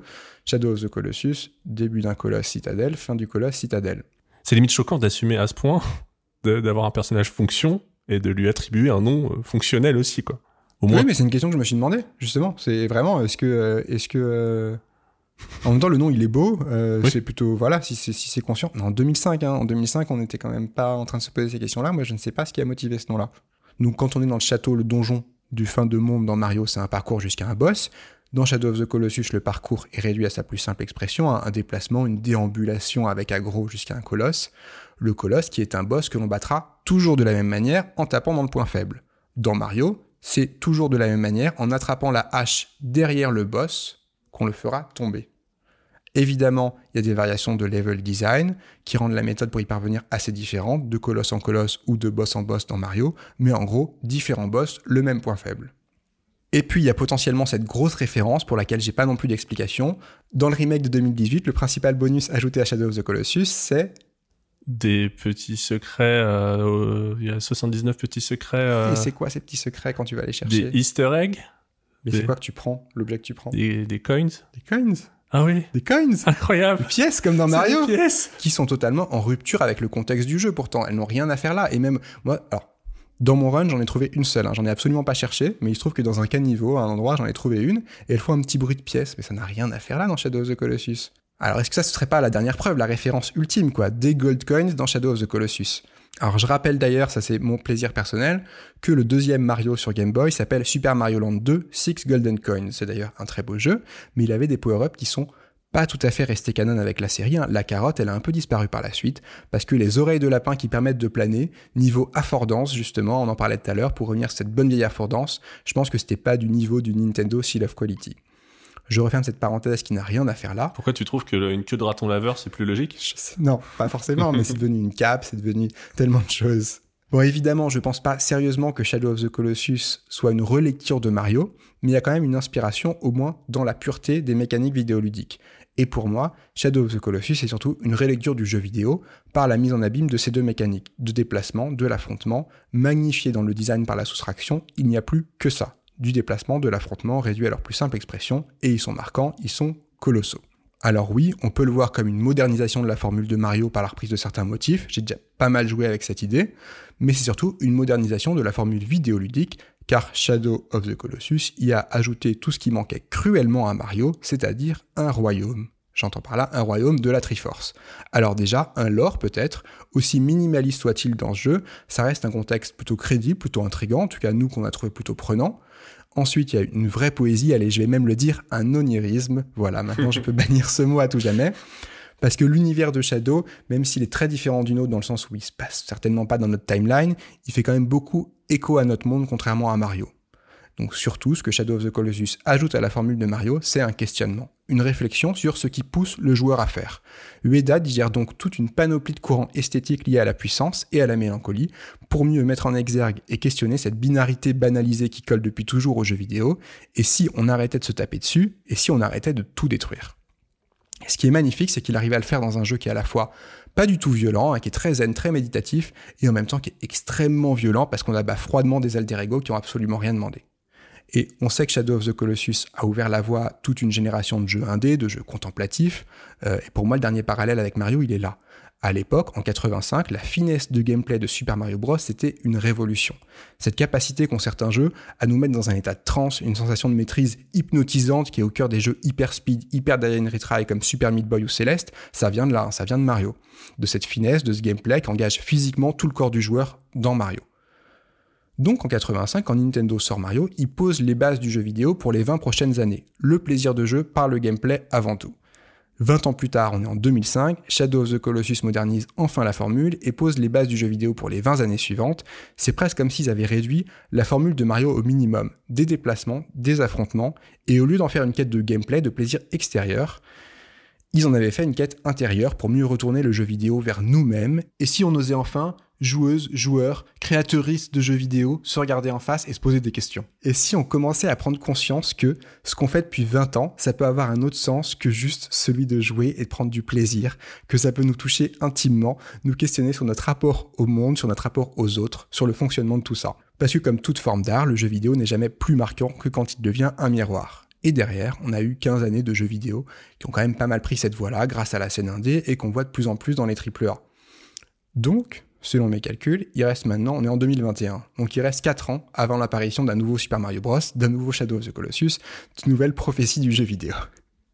voilà. Blague à part, c'est peut-être un peu facile de storyteller tout ça après coup, de faire entrer Shadow of the Colossus dans une vision sans doute un peu biaisée parce que nous, c'est un jeu qui nous a marqué. Mais pour moi, le choc du jeu en 2005, il n'est pas seulement esthétique. C'est surtout un jeu qui adresse enfin la question de la morale et du jeu vidéo, alors oui, il est sûrement pas le seul ni le premier. Hein. Je suis sûr qu'on trouverait tout un tas de jeux qui se questionnaient déjà avant. Euh, je sais pas, peut-être Fallout sur PC, peut-être les Mother chez Nintendo. Mais Shadow of the Colossus, il pose la question de la morale de manière vraiment catégorique, radicale, parce qu'il en fait un pivot central. Donc pour moi, c'est vraiment le jeu qui a ouvert cette voie-là. Et ça, en 2005, ça faisait du bien. Euh, bah écoute, euh, si j'avais vraiment les moyens, je t'inviterais à drop the mic. Euh, parce que je suis vraiment très très impressionné par, par cette capsule. C'est, Tout ça, c'est grâce à la Triforce. Oui, c'est la puissance de la Triforce qui a ouvert tes chakras. Euh, vraiment bravo, t'es passé en Kaioken 12. Euh, Et ce que je me dis aussi, j'aime beaucoup là ton petit côté, euh, euh, ton petit côté essayer de prévoir un pattern euh, dans les dans les révolutions des formes de jeux vidéo. Donc là, j'ai hâte d'être dans 4, 4 ans, c'est ça? C'est 4 ans, le rendez-vous est pris. Ah bah c'est génial, c'est encore, encore plus d'attente que le comeback de Lara Fabian euh, au Stade de France. Euh, non, mais c'est moi, c'était trop bien de bosser sur ce jeu. Ça m'a fait vraiment me plonger de nouveau dans des, des questionnements que j'avais eu à l'époque de la sortie, que j'avais un peu oublié chez The Colossus, c'était un peu devenu. Puis avec le temps, avec, son inertie un peu claquée, avec euh, la déception de Last Guardian, je l'avais un peu mis de côté comme un jeu qui était peut-être pas si bien que ça finalement. Et là, en replongeant dedans pour le podcast, j'ai repris de nouveau une claque. Quoi. Écoute, euh, étant donné que j'ai un, j'ai un tatouage d'agro qui me recouvre tout le dos, je l'aurais mal vécu si, si t'avais désavoué euh, Shadow of the Colossus. Alors ensemble, on va ouvrir euh, une ultime capsule, Damien. Celle-là, elle est pour toi. Et elle s'appelle L'amour du risque. Dans la sphère jeux vidéo, il y a des phrases euh, gravées dans le marbre qu'on a tendance à ressortir ad nauseam. Il y a par exemple la fameuse citation attribuée à Shigeru Miyamoto un jeu dont la sortie est repoussée peut devenir bon, mais un mauvais jeu l'est pour toujours. tu la connais, ça ah ouais, J'adore surtout la, la traduction euh, française qui est du coup euh, T'es éteint d'une petite naïveté euh, très japonaise. Un jeu peut devenir bon. Oui. Bon, alors c'est peut-être moi qui suis naïf parce que j'ai un peu réinventé la citation Non, en- l'écrivant. Ah, pardon. J'ai dit, il a pas tort, Shigeru. Tout ça pour justifier les retards de Metroid Prime 4, hein, visiblement. Ouais, c'est ça. Une autre phrase qu'on balance un petit peu pour briller dans les cafés geeks ou dans les podcasts, c'est que la conception de Shadow of the Colossus suit un principe de design par soustraction. N'est-ce pas? N'est-ce J'ai pas? jamais entendu ça. J'ai jamais entendu ça. Imaginez que vous concevez un jeu, vous avez forcément une tonne d'idées, euh, seul ou avec votre équipe. Ouais, je veux un système de points d'expérience et de points de compétences. Je veux qu'on puisse euh, constituer son propre potager, concocter des plats avec les légumes récoltés. euh, des... Et en plus, ces plats, ils donneront euh, des bonus de force et de magie. Je veux qu'on puisse euh, miner des matériaux et s'en servir pour améliorer ses armes, fabriquer des équipements. Et puis, euh, contre les boss, le coup fatal, ce sera une sorte de, de QTE. Le jeu vidéo en 2021. C'est ça. Le design par la soustraction, vous l'avez compris, ça consiste à sortir de, de cet océan d'idées quelques concepts beaucoup plus forts. Un propos particulier qu'on veut véhiculer et de supprimer euh, tout ce qui nous en détournerait. Et cette approche, comme l'indique le titre de cette capsule, elle est risquée. Car euh, d'un jeu certes un peu fouillis, où tout le monde pourrait trouver son bonheur et qui nous occuperait pendant des dizaines d'heures, on peut se retrouver avec un jeu dépouillé, court, dont les boucles de gameplay sont trop répétitives. Le design par la soustraction, c'est donc aussi un art du dosage qui sous-entend que ce qu'on retire au gameplay et au contenu est compensé par euh, la force du concept central qu'on propose. C'est une confiance totale, une conviction, une grosse prise de risque, c'est l'amour du risque. Or, le jeu vidéo, c'est une industrie. Le marché est scruté par euh, tous les services euh, marketing, des financiers, etc. Produire un titre d'envergure nécessite de réunir des talents sur plusieurs années et ce sont euh, d'énormes investissements. Comme on l'a vu au travers de nos analyses, Shadow of the Colossus se détourne franchement de cette norme si sécurisante par bien des aspects. Sa place dans la politique éditoriale de Sony, bah, je trouve qu'elle tient un petit peu du miracle. Mais au final, cette prise de risque, elle a été payante. Jamais ce type de jeu ne se vendra autant qu'un Call of Duty par exemple, ou un FIFA ou un Assassin's Creed, mais sa seule existence participe à forger l'image de marque d'un éditeur, et en l'occurrence ici, d'un fabricant de consoles, de PlayStation. Clairement. Shadow of the Colossus est sorti en 2005, quelques années avant le boom des développeurs indépendants, qui redéfinira en partie l'industrie. Au moment d'enregistrer cette émission, deux semaines se sont écoulées à peu près depuis le 3 2021. Le 3, vous le savez, c'est le grand événement historique euh, du jeu vidéo.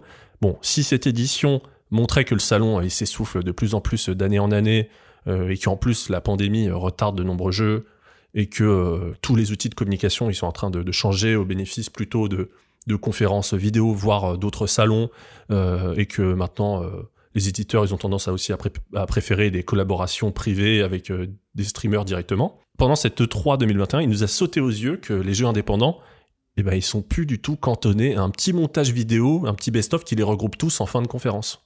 Non, désormais, on a vu des jeux indés qui sont présentés sur le même plan qu'une super production. Shadow of the Colossus est certes une grosse production, mais c'est surtout un jeu d'auteur qui prend beaucoup de risques, et ça en fait une sorte de jeu indépendant avant l'heure, croisé avec un triple A, soutenu par une grande firme. Son intelligence, son élégance et son audace, bah, c'est toujours une inspiration pour des grands studios, comme des studios indés.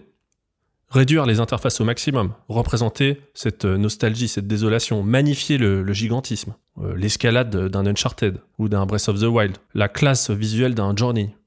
Bah, il est possible que tout ce que je viens de citer, tous ces titres, bah, ce soit un petit peu des, enfants euh, directs ou un, petit- un spirituel ou indirect de Shadow of the Colossus.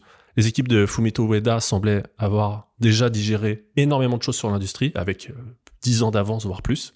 Et on peut remercier une nouvelle fois les jeux indépendants de faire perdurer cette alternative, cet héritage. La mise en abîme, elle est toujours facile. On peut aussi imaginer euh, l'équipe de Fumito Ueda euh, face au colosse de l'industrie, face au colosse des normes. Voilà, j'aime bien un petit peu ce- cette image. Évidemment. Et c'est une audace vraiment qu'on peut retenir de ce jeu. hein. Et euh, les éditeurs, bah c'est vrai, et c'est souvent très agaçant. On a l'impression qu'ils ont peur qu'on s'ennuie. Ils ont peur du vide. Alors ils, ils raisonnent en contenu, en durée de vie, en densité d'activité par heure de jeu pratiqué. C'est une industrialisation du fun qui, à titre personnel, bah, je trouve qu'une fois que tu détectes ces mécanismes de densité de, de fun, par exemple, Ghost of Tsushima, c'était beau, c'était sympa, j'ai passé un super moment. Mais il était évident que suivre des petits perroquets, euh, trouver, euh, euh, trouver des petits renards, etc., il y avait une, une, une- un aspect complètement mathématique dans les activités proposées. Il y avait cette idée de, de densité d'activité par heure de jeu et par euh, euh, hectare euh, de map. Et ça m'a complètement dérangé. Bien sûr, moi je l'ai pas fait, mais tu m'en as bien parlé. hein. Tu te dis un peu avant, mais comment il peut faire pour pas se rendre compte qu'à un moment, quand tu vois le script du petit animal à suivre, en fait, bah voilà, ça, ça perd une forme de magie au bout d'un moment assez rapidement, non? Bah voilà, exactement ça. J'ai l'impression que c'est la lubie de la non-prise de risque. J'ai l'impression qu'il y a plein de créateurs qui ont des super idées, mais ils doivent suivre ce cahier des charges de, de ce que les éditeurs euh, estiment être la norme du fun. Et ça, ça me pose vraiment problème.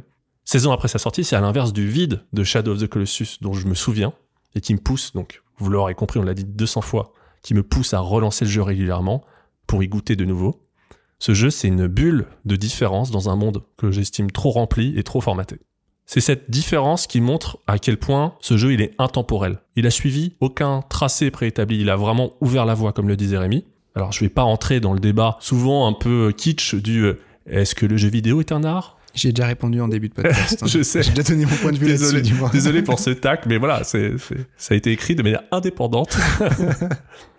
mais disons que dans son interactivité et sa capacité d'immersion, Shadow of the Colossus, il tire parti de nombreuses spécificités de, de son médium. Il exploite la grammaire vidéoludique, et c'est donc un jeu de premier choix pour aborder cette question de l'art dans le jeu vidéo, clairement.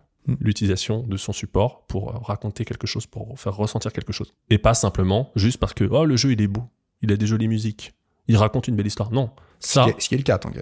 oui, mais tous ces éléments existent hors du jeu vidéo. Shadow of the Colossus, c'est bien plus que cette euh, somme de d'assets et d'éléments euh, simplement euh, jolis et touchants. C'est ludiquement touchant. C'est ludiquement une expérience inoubliable. Et pas simplement un amoncellement. Pour finir, et cette fois-ci, c'est vraiment la fin. Toujours parmi les phrases ressassées ad nauseam, il y a la fameuse 80% de la communication est non verbale. Ça, on dirait un peu les, les gourous du développement personnel ou du management pour que tu deviennes un peu la star de la défense et que Enfin bref, c'est un autre débat.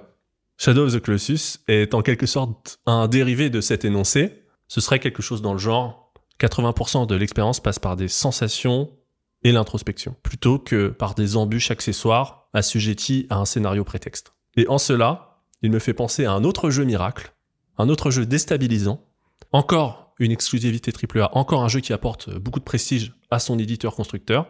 Bah, c'est un jeu qui est porté certes par un des game directors les plus connus de la planète, mais c'est un jeu qui est toutefois extrêmement audacieux. Je parle de Death Stranding. C'est le genre de jeu qui nous autorise à rester confiants en l'avenir.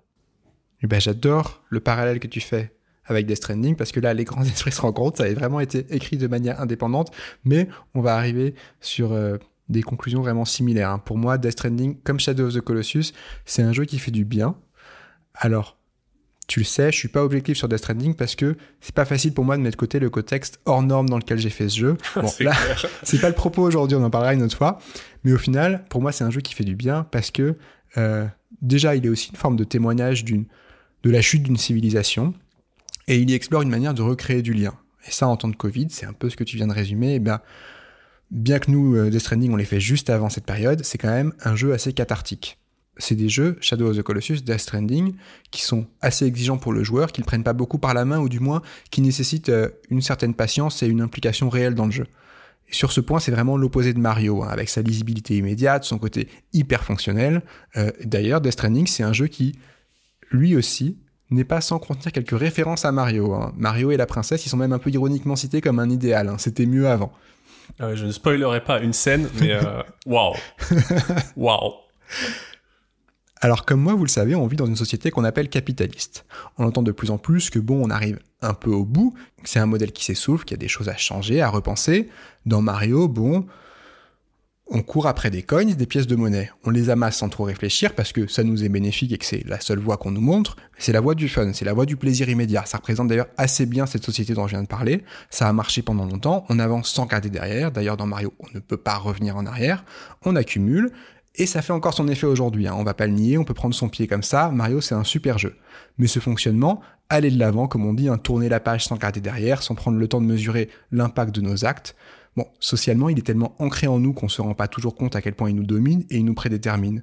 Sauf qu'on n'y prête pas attention. C'est souvent des bouts de nous-mêmes qu'on perd en route, et comme on est bien décidé à pas se retourner, bah à l'image de ce bon vieux Mario, on risque juste de jamais les retrouver. Alors à côté de ça, ça fait du bien d'avoir des jeux plus lents, plus exigeants, qui nous montrent une autre voie possible, hein, c'est complètement ce que tu disais, qui nous pousse à réfléchir après coup, rétrospectivement, sur l'expérience qu'ils proposent. Des espaces autres comme Shadow of the Colossus, comme Death Stranding, qui nous amènent à davantage les questionner, à créer du lien dans l'effort, dans la solidarité, parfois aussi dans la douleur. C'est des jeux qui nous poussent à nous poser, à observer et à regarder peut-être pas derrière, mais au moins à l'intérieur d'eux et à l'intérieur de nous-mêmes. Alors on se demandait tout à l'heure, quelle sera la nouvelle révolution du jeu vidéo pour 2025 Pour y mettre des gros mots, peut-être que l'évolution logique de ce bon vieux modèle patriarco-capitaliste porté par un Mario, ce serait des jeux écoféministes. Alors je dis ça pour rigoler, ou en tout cas je l'avais écrit à la base pour rigoler dans mes notes, et puis je me suis dit, en fait c'est pas inintéressant d'associer des formes de jeux vidéo à des courants de pensée. On le disait au début, les jeux vidéo ils nous imposent des fonctionnements, des mécanismes de vie, des idéologies, comme les sociétés au final, donc la comparaison elle a du sens. Alors, Shadow of the Colossus, Death Stranding, avec Ueda et Kojima, on n'y est pas encore dans l'écoféminisme. Écolo, à la rigueur, les jeux d'Ueda, quand même, y respirent une certaine gymnastique de l'attention, une attention aux détails, aux éléments. Et pour Kojima, on se souvient évidemment du long discours écolo infligé de nulle part à la fin de Metal Gear Solid. Bon, Ceci dit, tout ça, c'est aussi des carcans hein, pour les dépasser un peu, justement pour dépasser tous ces mots-là, toutes ces catégories-là. On peut dire plutôt que des jeux écoféministes, on imagine déjà beaucoup des jeux inclusifs, des jeux plus bienveillants, comme le mouvement émergent des Wholesome Games, hein, qui a eu d'ailleurs une assez belle place pendant cette 3 avec, euh, avec tout un événement qui leur était consacré. Alors je suis pas persuadé que ce sera ça, hein, le nouveau Citizen Kane du jeu vidéo en 2025, parce qu'un jeu exclusivement bisounours ce serait trop réducteur. Le plus intéressant c'est généralement d'explorer les zones grises, mais en tout cas cette direction de Feel Good Games, aujourd'hui elle est bien là, elle va rester, et elle va continuer à trouver sa place, à faire résonner le jeu vidéo avec d'autres parties de nous, avec d'autres émotions, que celle de nous soumettre constamment à des défis.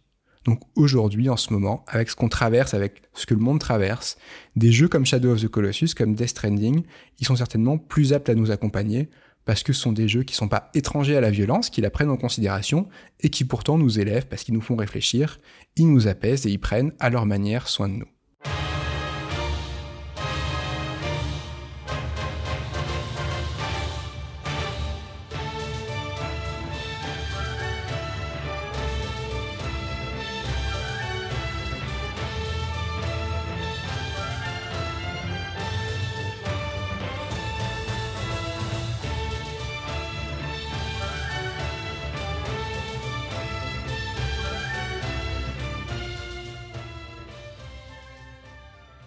Après ces quelques secondes de, musique euh, épique euh, qui font naître l'espoir en moi, bah, je dois admettre que je suis quand même toujours sur ma faim.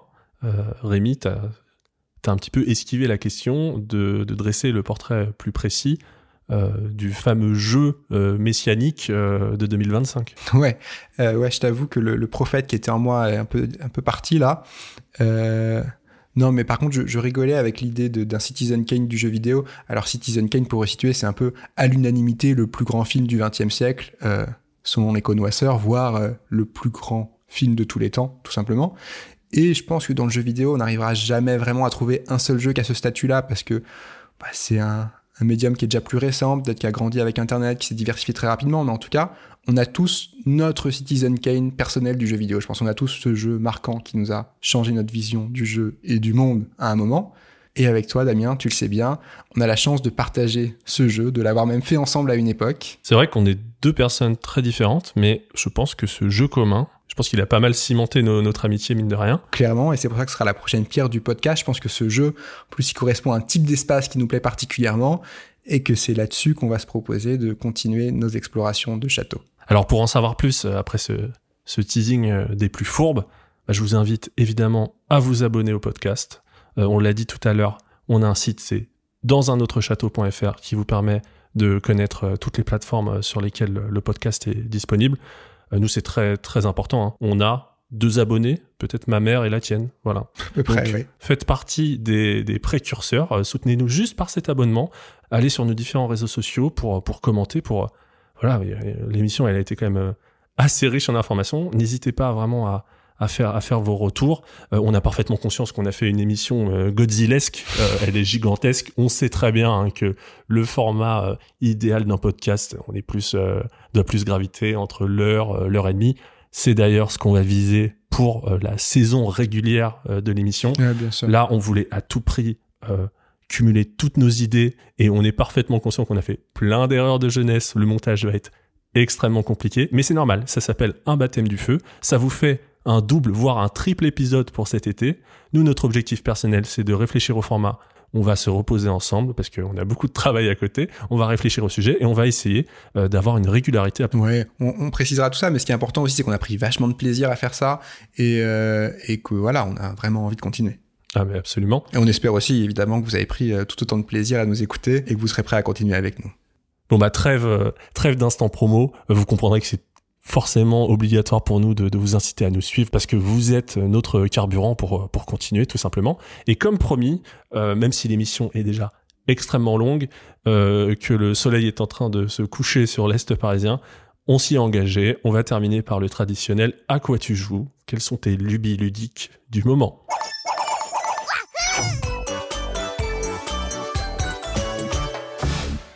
Alors Rémi, je vois apparaître un, un petit euh, sourire au, au coin de tes lèvres. Euh, pourquoi? Parce que fièrement, euh, avant l'enregistrement du podcast, tu m'as dit, en fait, j'ai récemment beaucoup joué à un jeu, mais sans t'en parler. Je réservais ça pour la partie euh, à quoi tu joues. Donc voilà, je vais découvrir Évidemment. avec vous ce qui s'est passé dans la vie de Rémi. Teasing monstrueux. Euh, et bien écoute, je, je parlais tout à l'heure de ces créateurs sur le retour hein, qui nous ont parfois déçus. Je vais parler de l'un d'entre eux. Il s'agit de Hironobu Sakaguchi, donc le oh créateur là là là de Final Fantasy, qui a sorti début avril sur la plateforme Apple Arcade et exclusivement à cette plateforme, le jeu Fantasian, Fantasian partie 1. Ah oui. Un jeu plein de promesses puisqu'il revient enfin au format du jeu de rôle japonais après avoir fait une petite excursion, un petit passage par les jeux mobiles un peu plus type Tower Defense. Alors, il s'agit bien, si j'avais bien suivi, de, de, ce jeu où tu peux choisir de ne pas combattre. Tu peux stocker ouais, les combats. Tu peux stocker ça. les combats, tu peux stocker les combats. Donc, il y a du, des combats aléatoires comme dans beaucoup de jeux de rôle japonais. Tu peux les stocker dans un coin et décider de les faire plus tard. Alors, c'est un jeu qui m'a beaucoup frustré dans sa première moitié où j'y croyais pas du tout. Et en fait, c'est un jeu mais qui mérite notre amour et notre attention ah ouais. bien plus que tous les tous les ersatz de, de, de, de, de JRPG qui veulent répliquer l'âge d'or, hein, tu sais, tous ouais. les, les, Bravely Default, les Octopath Traveler, tous ces jeux-là qui, moi, personnellement, m'ont toujours un peu déçu. Là, il y a vraiment quelque chose. Alors, le jeu, il est quand même hyper frustrant. Bon, déjà, la narration, l'écriture, c'est du JRPG un peu gênant par moment. Bon, ça, c'est une chose. Et euh, très classique. En revanche, ce qui, était, un peu dur pour moi, parce qu'on est dans un autre château, ça a été la mise en espace. C'est le JRPG qui te traîne d'espace en espace, sous des prétextes de téléportation, de trucs un peu sans raison. Du héros amnésique qui tient tout d'un coup voit quelque chose qui lui rappelle quelque chose qui l'amène là-bas, que des Deus Ex Machina qui font que tu aucune cohérence globale de l'espace. Mais si je me souviens bien, c'était pas c'était pas le jeu qui était euh, dont les décors ont été précédemment oui. sculptés, modélisés Alors, et ensuite jeu, scannés. Le jeu, le jeu, est assez beau. Il est un peu inégal, mais globalement, il est hyper beau. Il reprend euh, les points de vue fixes donc de, de, de, des jeux 3D précalculés de la belle époque, hein, de Final Fantasy VII. C'est un 9, peu un peu diorama boule à neige, exactement, un petit peu, dans complètement. Donc ça, bah, ça donne un petit côté euh, maison de poupée par moment qui peut être un peu gênant, mais sinon, c'est le jeu est hyper beau artistiquement. La musique, tu te rappelles, on avait eu peur en voyant oui. un trailer. Ah oui, ah oui. Non, en fait, c'est du, du grand Uematsu aussi, du bon Uematsu, ah quoi. Il est, il est en forme. Bah, tu me le vends bien, là, quand même. Et, euh, et le seul gros problème, pour moi, ça a été vraiment ce, ce, ce scénario. Moi, tu sais que j'adore les overworld, les espaces qui s'ouvrent au fur et à mesure. Même si c'est souvent une illusion de liberté, euh, j'adore ça dans les JRPG. Là, il y en a un au tout début, tu sais pas pourquoi, tu, tu sors d'une ville, il y a marqué Overworld, je me dis, waouh, c'est bon. Et en fait, c'est juste ce tout petit bout qui est réservé à ce moment-là, et après, c'est que de la téléportation, que ah, du prétexte là, là. scénaristiquement. Je vais juste illustrer par un passage qui, pour moi, met en abîme tous les problèmes du jeu. À un moment, donc, on doit rejoindre la grande capitale du monde. Le héros est amnésique. On a un moyen de téléportation qui, d'ailleurs, évidemment, faudra upgrader par moment, sinon il se casse ou des choses comme ça. Toujours des, des, des, des prétextes de, de merde pour te bloquer dans le scénario. Sauf que il ne peut, le héros ne peut se rendre avec ce mode de téléportation que dans des lieux où il a déjà été. Or, il sait qu'il y a été, mais il s'en souvient plus parce qu'il est amnésique. Ah, d'accord. Et soudain, il voit dans un magazine de déco, je ne plaisante pas, il voit dans un magazine de déco la princesse du royaume. D'ailleurs, c'est pas un royaume, c'est un Renrome, hein, dans, dans, un queendom en anglais. Euh, donc, il voit la princesse qui montre sa chambre, et là, en voyant la chambre, il se dit Ah, mais j'y ai déjà été, je m'en souviens, donc on va pouvoir s'y téléporter. Oh, donc, exit genre euh, l'excursion épique pour aller traverser le pays, pour aller dans la ville. Non, le magazine oh. de déco t'offre la porte d'entrée. Ah, ouais. Tu te téléportes dans la chambre de la princesse, et là, tu tombes sur qui? Sur le roi, papa, en train de fouiller dans les sous-vêtements de sa fille. Typique jeu de japonais, moment de gêne, hyper cringe. Alors, voilà, c'est fait sur un ton rigolo, mais est-ce que c'est pas ça le problème aussi, justement? C'est que c'est fait sur un ton naïf, alors qu'un père qui fouille les sous-vêtements de sa fille, c'est juste hyper gênant, il y a un gros problème. C'est tellement japonais hardcore gênant, mais surtout, est-ce que euh, le registre du jeu est relativement comique, ou est-ce que, est que les enjeux sont genre dramatiques avec... Euh... Non, il a une naïveté à la JRPG, évidemment, oui, c'est un monde qui est en destruction, alors là-dessus, c'est entre Final Fantasy 7 et 6 peut-être, euh, c'est un peu plus léger globalement. Donc non, c'est traité sur un ton comique, mais justement, c'est ça qui me gêne aussi. Oui, bien sûr. Euh, et qu'on en soit toujours là en 2021. Et en revanche, là où le jeu m'a vraiment séduit, et il a mis du temps, c'est dans son système de jeu et son système de combat, où là, il y a vraiment une progressive. Au début, on était dans la lignée de tous ces jeux, tu vois, les JRPG, genre le dernier Dragon Quest, où tu roules sur le jeu, en fait. Faut surtout pas faire de combat en dehors de la trame principale, sinon Ouais, tu roules sur le jeu. dommage. Ça, c'est insupportable. Et en fait, déjà, il y a les combats de boss qui sortent un peu de ça, qui sont toujours, dès le début, un petit challenge. Et au fur et à mesure, j'ai quand même eu pas mal de game over. Et là, plutôt que de, de vous spoiler trop ce système, je vais invoquer un grand classique, c'est Chrono Trigger. Alors, Ah. Chrono Trigger, moi, c'est pas mon jeu de chevet. Voilà, je sais que pour les, les les, les Ah, fans il de jeux de rôle japonais, c'est 5, vraiment dans il le top top 3 5. généralement. Moi, c'est un jeu qui, par son univers, son écriture, me touche pas vraiment. Par contre, son système de combat, je le trouve simple et vraiment voilà, hyper efficace. Il t'oblige à être stratégique, à bien cerner les ennemis, surtout les boss, euh, avant de réussir à les combattre. Et là, il y a vraiment la même chose. Il brille vraiment euh, par son côté stratégique dans les combats de boss. Et là où Chrono Trigger reste assez simple dans l'ensemble, là vraiment, il se déploie à la fin et c'est pour ça, ça qui est assez beau. C'est la partie 1, mais il finit sur une promesse d'ouverture Hmm. à tous les niveaux, j'en dirais pas plus. Donc je suis vraiment resté sur euh, voilà. D'accord. envie de Alors, voir la suite. ça t'a pris combien de temps de boucler ça? Une grosse vingtaine d'heures en faisant toutes les sous-quêtes, il y en a pas beaucoup. D'accord. dans Donc c'est pour du JRPG, c'est très bien dimensionné. Ça, Ouais. on peut avoir une vie active et jouer à ce jeu à peu près sur, sur Bah, la durée. je l'ai fait sur un mois. Alors, donc c'est une exclusivité Apple Arcade. Alors ça, c'était ma question. Alors quel est Tu tu as joué sur téléphone, sur Moi, iPad j'ai joué sur iPad. Ouais. Alors ça Après, fait quoi on peut y jouer, on peut y jouer sur Apple TV, on peut y Ah, jouer sur son MacBook si on a fait la dernière mise à jour. Donc tu peux le brancher à une télé et tu peux, tu peux y brancher une manette. hein. donc en fait, tu peux vraiment y avoir une expérience canapé à l'ancienne. Super. Moi, j'ai joué sur iPad, j'ai commencé à la manette et j'ai fini au tactile parce qu'en fait, il est hyper bien pensé. Là, on voit que, que Mistwalker, donc la boîte de Sakaguchi, ils sont passés par là parce que c'est hyper bien pensé pour le tactile. Donc euh, sélection de la cible euh, par tactile, ce Ouais. genre de choses, c'est très bien pensé. Les combats euh, qu'on accumule, donc et on les libère tous d'un coup, on libère tous les ennemis d'un coup, en fait, bah, au début, c'est vraiment cheap parce que c'est hyper facile, en fait, ils ont quasiment aucun tour, il y en a 10 devant toi, mais t'as trois fois plus de tours qu'eux, donc tu les élimines tous d'un coup. Et là, c'est pareil, à la fin du jeu, ça devient un peu plus hardcore, il y a vraiment du challenge, et voilà. Le jeu, en fait, te prend par la main au début et finit sur un bel équilibre, donc ça promet beaucoup pour la suite. Mais est-ce que, est-ce que la promesse d'ouverture finale, tu sens qu'elle va être euh, bafouée ou est-ce que tu y crois? Sur, l'espace, je me fais pas trop d'illusions parce que moi, c'est un peu mon cheval de bataille et voilà, j'y crois plus trop à ça aujourd'hui. Je pense pas qu'on va finir avec un super bel overworld, avec un, un airship et tout, faut peut-être pas rêver. En revanche, sur le système de jeu, j'y crois parce que le jeu finit vraiment sur un moment où il te prouve que ça va s'ouvrir. Ah oui, euh, j'y repense là, vu qu'on a répété plusieurs fois le mot overworld, il y a peut-être des gens qui ne savent Oui, pas que pardon, un overworld, c'est alors euh, une carte du monde, mais une carte du monde navigable dans les jeux de rôle à l'ancienne. C'est vraiment une espèce de miniature de la carte du monde sur laquelle on peut se promener et qu'on peut explorer, alors plus ou moins librement. Mais en tout cas, c'est vraiment un lien entre tous les espaces de jeu dans ces jeux de rôle et, euh, et c'est un élément, un ingrédient qui est pour moi indispensable à, à l'expérience de l'espace de jeu. Et il est fortement possible qu'on en parle en profondeur dans un Pourquoi futur pas, ouais, épisode, c'est une forme d'espace euh, quand même qu'on a tous les deux, euh, qu'on adore tous les deux. Je sais pas si t'as d'autres choses à dire, mais Non, vraiment merci pour ce, de- pour de ce point de vue euh, euh, synthétique. Euh, tu l'avais bien caché. qui spoil euh, en plus rien. Enfin voilà, j'ai rien à spoiler sur le jeu. C'est voilà, c'est le scénario tient plutôt la route. C'est vraiment l'écriture hein, et la narration Ouais. que je trouve lourde. Le scénario, je pense qu'il peut, il a de belles promesses et il peut être plutôt intéressant. Non, mais là, du coup, il gravit des échelons dans ma, dans ma liste, dans ma to-do Ouais, list. surtout les gens. Alors les gens disent à moi Apple Arcade, j'y toucherai pas. C'est un jeu qui a été produit par Apple a priori, donc il y a vraiment très peu de chance. Je pense qu'Apple, ils ont pas besoin des sous d'aller le sortir sur Switch ou autre, donc je pense pas qu'il sortira ailleurs. Je comprends qu'il est aussi découpé en deux parties pour ça, parce que en allant chercher Sakaguchi, ils vont chercher un type de, voilà de joueur assez niche quand même, euh, qui est pas sur les plateformes Apple, qui est pas sur les jeux mobiles en général. Et le fait de le découper en deux parties, bah, vu que c'est un abonnement qui est à 5 euros par mois, hein, c'est pas non plus énorme, ça va peut-être pousser les gens à garder l'abonnement jusqu'à la sortie de la deuxième partie. Je sais pas. Sinon, comme moi, vous pouvez prendre le mois gratuit et ça suffit pour finir la première partie et voilà. Très bien, donc euh, double, double intérêt euh, marketing, aller chercher des gens qui ne sont pas habituellement sur le jeu sur smartphone et tablette, et en plus de ça, les fidéliser euh, avec un jeu C'est épisodique. ça, potentiellement. Même si, comme je Très disais, on, peut le contourner. hein. Moi, j'ai pris le mois gratuit, je me suis désabonné et évidemment, je me réabonnerai quand la deuxième partie C'est sort ça. euh, courant, courant de l'année normalement. Eh salut, c'est Damien, en train de monter l'émission.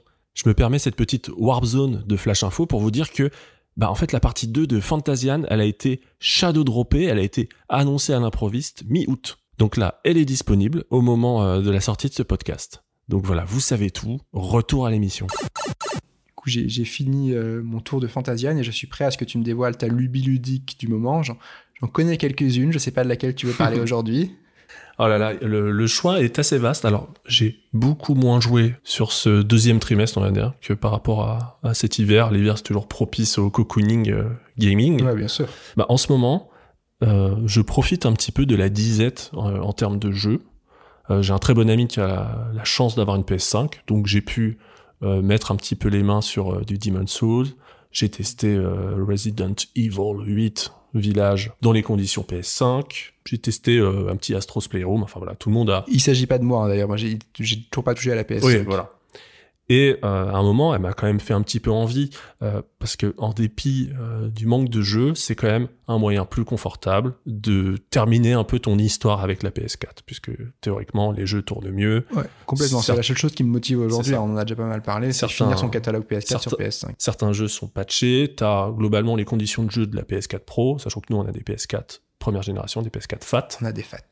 Euh, là, j'avoue que le Ratchet, il m'a quand même énormément vendu du rêve. Il a l'air vraiment très très beau, très très bien animé. Euh, J'en parlais euh, précédemment dans le podcast. Du coup, j'ai voulu transformer cette période euh, un peu étrange en opportunité. Et en ce moment, quand on va sur des sites euh, un peu seconde main, on peut acheter des, des jeux d'occasion vraiment pas chers. Donc, tous ces petits jeux un petit peu 6 sur 10, je me suis dit, on va leur donner leur chance. J'ai eu une petite décharge nostalgique de l'époque euh, PS1. Alors, sur PS1, hormis tous les jeux japonais, c'est vrai que j'adorais jouer par exemple à la Destruction Derby 2, euh, je suis devenu un énorme fan de Wipeout. Sauf que par exemple les Wipeout, bah, ça fait des années qu'on n'a pas de réel euh, épisode original. On a une euh, compilation euh, qui est sortie peut-être en 2017 je crois. Qui est un peu la compile ultime, ceci dit. C'est la compile ultime parce qu'il y a Wipeout 2048, c'est l'épisode Vita qui est absolument génial et qui est euh, donc sur PlayStation 4 en 60 images par seconde, le jeu est magnifique. Et puis il y a la version définitive de Wipeout HD Fury, euh, voilà, qui eux étaient plus des jeux euh, de l'époque euh, PS3, euh, fin de PSP, ce genre de choses. On était un peu, tu sais, avec les,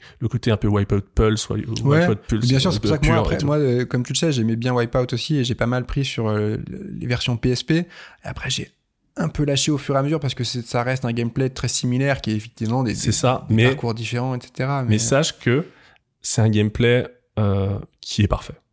oui, Non mais vraiment, non mais, non mais sincèrement, je suis un énorme fan de la série Wipeout, euh, sortie sur PlayStation et Saturn et aussi sur Nintendo 64 dans les années 90. C'était fait par Psygnosis. Et ensuite, euh, c'est devenu une exclusivité euh, Sony. Euh, Je crois que c'était euh, Sony euh, Liverpool, en tout cas, c'était en Angleterre, hein, je crois, le, studio qui réalisait ça. Et puis ce studio a fermé. Euh, je suis extrêmement triste parce que là, on a une nouvelle génération de PlayStation 5 et traditionnellement, à chaque euh, console Sony, on avait un Ridge on avait un petit peu le Wipeout, le Gran Turismo. On attendait un petit peu ce type de, de trinité sacrée, quoi, pour, pour jauger un petit peu euh, l'écart de puissance d'une console. On voulait voir nos jeux préférés franchir une nouvelle génération. Et là, du coup, je me sens un petit peu vieux, un petit peu triste parce que mes petits, mes petits chouchous, euh, bah, ils ont, ils ont pas forcément euh, tenu, tenu la durée. Les Ridge Racer, ça fait très longtemps qu'on n'a pas eu un épisode numéroté. Ensuite, ils ont tenté de faire une sorte de, de Ridge Racer un peu euh, destruction, euh, euh, un peu euh, Need for Speed Underground. Ensuite, il y a eu des jeux mobiles, donc le, le plaisir de drifter euh, dans des paysages de rêve avec cette, sur de la house music acid jazz japonaise, bah, c'est fini pour moi. C'est, ça me manque énormément. Mais alors, il me semble justement que tu cites trois, trois jeux, la Destruction Derby, Ridge Racer, Wipeout, qui ont justement fait des émules chez les fans, et donc il y a beaucoup de passionnés comme toi, des studios plus ou moins indépendants, qui ont fait des, des de ces jeux-là. Enfin, C'est, euh, c'est, c'est les exactement ça. Redout, les, les, il y a un Bah, jeu de Drift Infini, là, dont j'ai oublié le nom. Le jeu de drift infini. Ouais.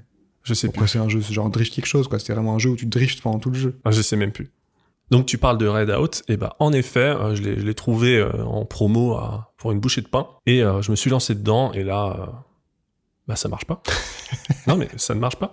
Il y a, alors je Est-ce qu'on peut dire que c'est un fan game? Je sais pas, quelque part. Est-ce que c'est vraiment des. En- Tu sens qu'il y a l'esprit Wipeout euh, j'apprécie l'effort, j'apprécie l'effort. Ensuite, dès le menu principal, dès l'ergonomie du menu, que ce soit les, les polices, la, l'animation ou l'absence d'animation plutôt, euh, des différents encarts de sélection et tout, ça montre qu'ils n'ont pas compris ce qu'était Wipeout. Wipeout, son, son minimalisme, son côté abouti, ça commence dans les menus, dès le départ. Là, on est sur un menu très amateur.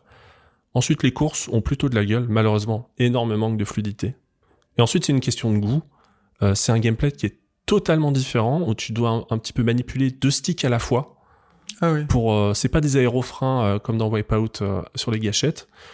Et je suis allé voir, parce que j'avais l'impression de ne pas comprendre le jeu, je suis allé voir les meilleurs chronos sur Internet, et en fait, même les, même les meilleurs chronos frottent dans les virages. J'ai trouvé ça insupportable. Insupportable. Ce n'est pas possible. presque une antithèse, du coup. euh, Oui. Voilà. Pour moi, euh, Wipeout, non. Tu ne frottes pas les murs. Tu as autant de plaisir à prendre une chicane à la perfection que à battre un boss dans Dark Souls. Mais alors, il frotte les murs parce que ça fait partie du gameplay et parce que ça apporte un bonus, je sais pas, un boost ou un truc, ou parce que juste le jeu, euh, c'est impossible de pas fr- frotter les murs tellement. euh, Pour tu moi- vite et tu Pour moi, c'est quasiment impossible de pas frotter les murs. Je pense qu'il est, que tu as plus de bénéfices à avoir un petit impact sur les murs euh, qu'à essayer de, de faire des, des tours parfaits.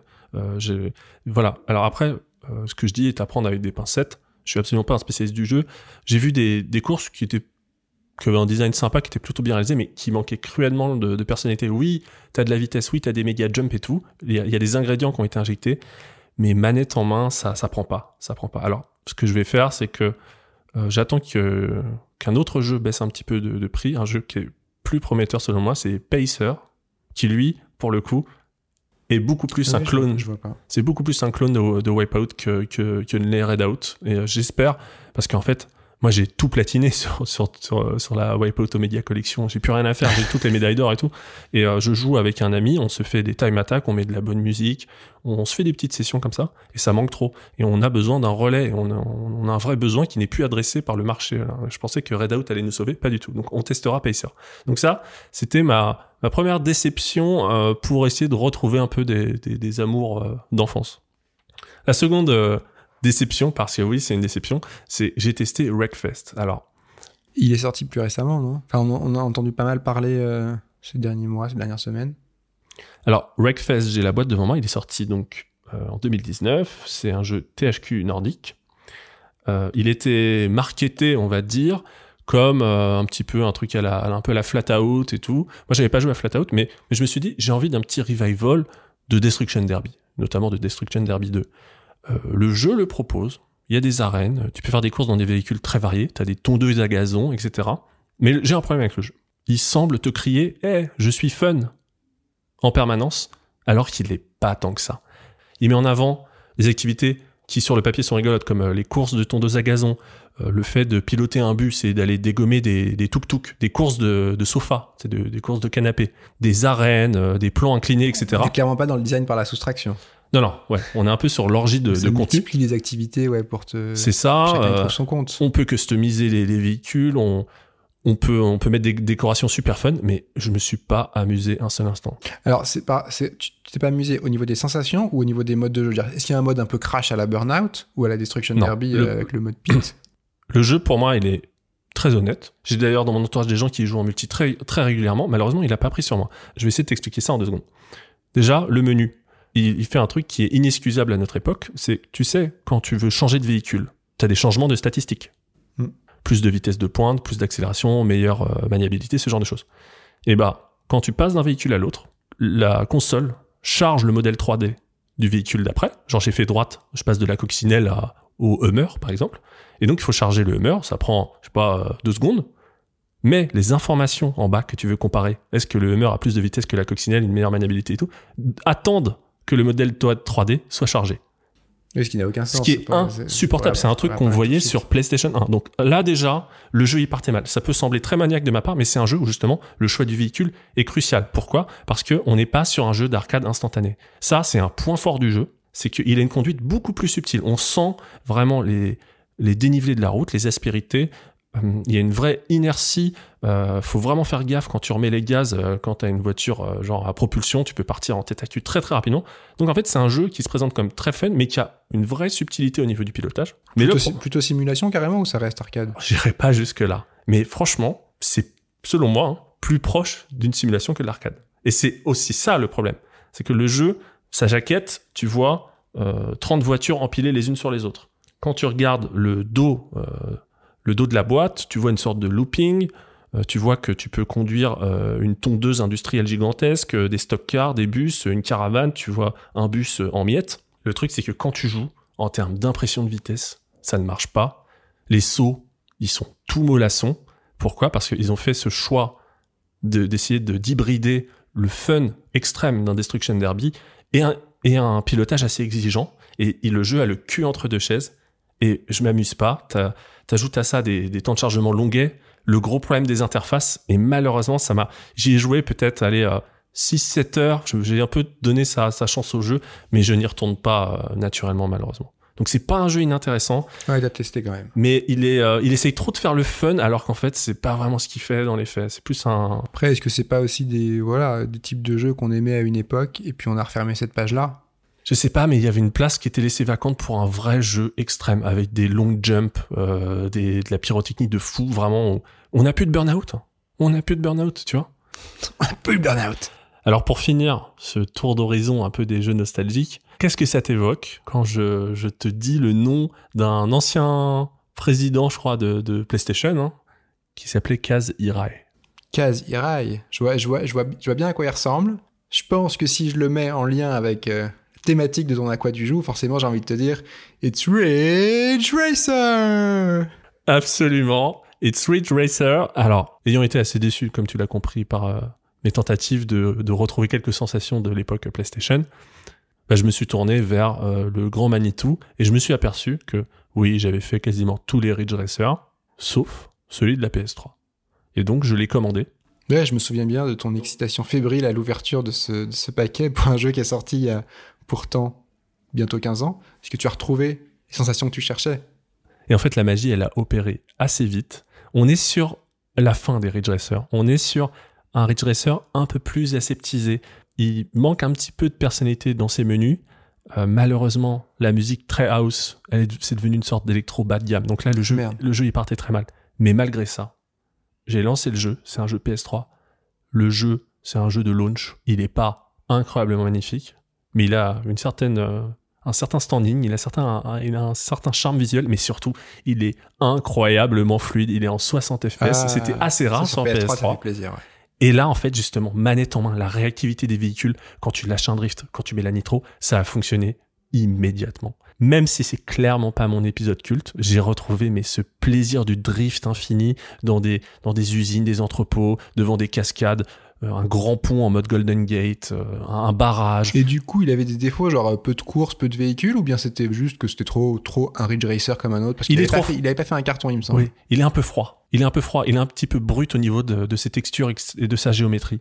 Il manque un petit peu du brin de folie euh, qu'on a eu, euh, bah, dans- notamment dans, dans Ridge Racer, dans Ridge Racer euh, type, euh, type 4. Euh, il est plus dans la lignée de l'épisode PS2. Mais il est, il est un peu froid, par exemple, un détail tout simple, quand tu passes la ligne d'arrivée, au lieu d'avoir une voix qui te fait genre finish, et ensuite ça part euh, en mode euh, house sur, euh, sur un replay avec plein d'angles et tout.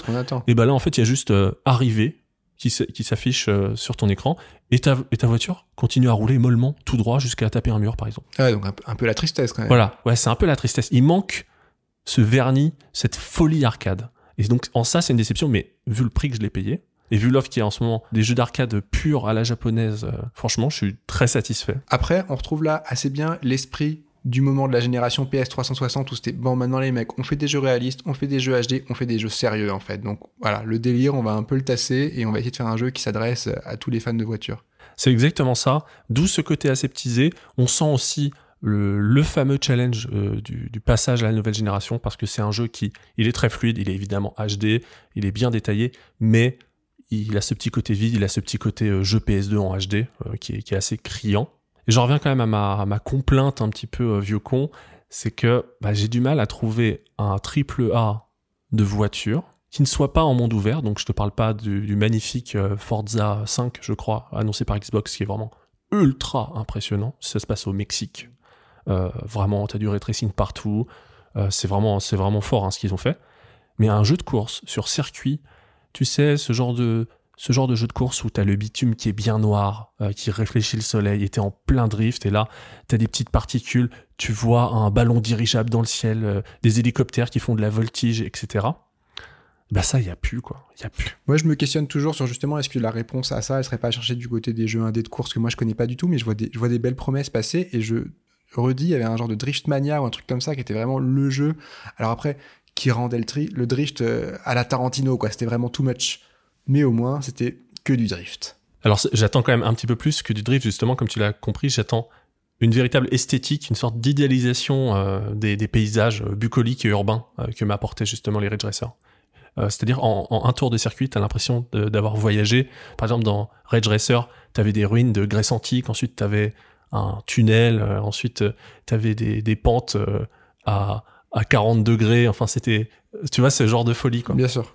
Mais en tout cas, ce que je propose, c'est que le côté un petit peu amer de ce à quoi tu joues, je vous propose de le transformer en appel à l'aide. Si vous avez vraiment connaissance de jeu, euh, même si c'est sur PC, etc., qui ressemble à ce que je cherche, envoyez-nous des Sauvez messages. Damien. Sauvez Damien. Sauvez-moi, je suis en manque. Et en plus, ça me permettra peut-être de m'intéresser. Trouvez-lui son expérience arcade, vitesse, sensation forte et tour du monde. Non, mais c'est ça qui est hyper important, c'est le côté vraiment tour du monde. C'est vrai. voilà, euh, Absolument. monde miniature. C'est vrai, t'as raison. C'est toute une époque, ça. Et voilà, si vous avez euh, des recommandations, euh, ça motivera peut-être à m'intéresser davantage à la scène indépendante des jeux de voiture, notamment, j'imagine que doit y avoir pas mal de, de solutions à mon problème sur PC, une plateforme que que je boude forcément étant en, en mode Mac, mais ça me motivera peut-être à me faire une config, hein, on sait pas. Qui sait? Voilà. Et là, de nouveau, le, le sursaut. Ah ouais. On fera dans un an, euh, ce sera exclusivement des jeux PC. On ne parlera plus que de ça.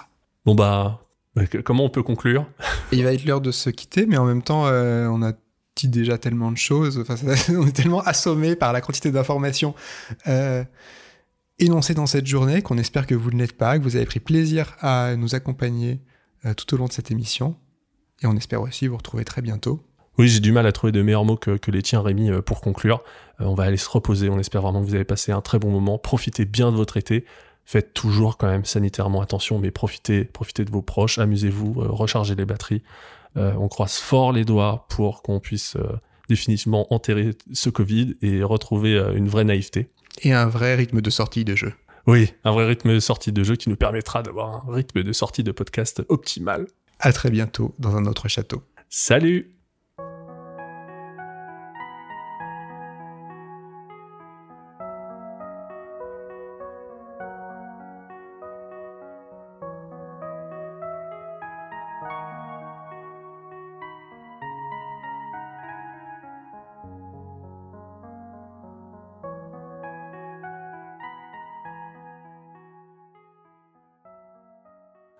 is powered by Namco. It's Ridge Racer. Ridge Racer. Remember that one?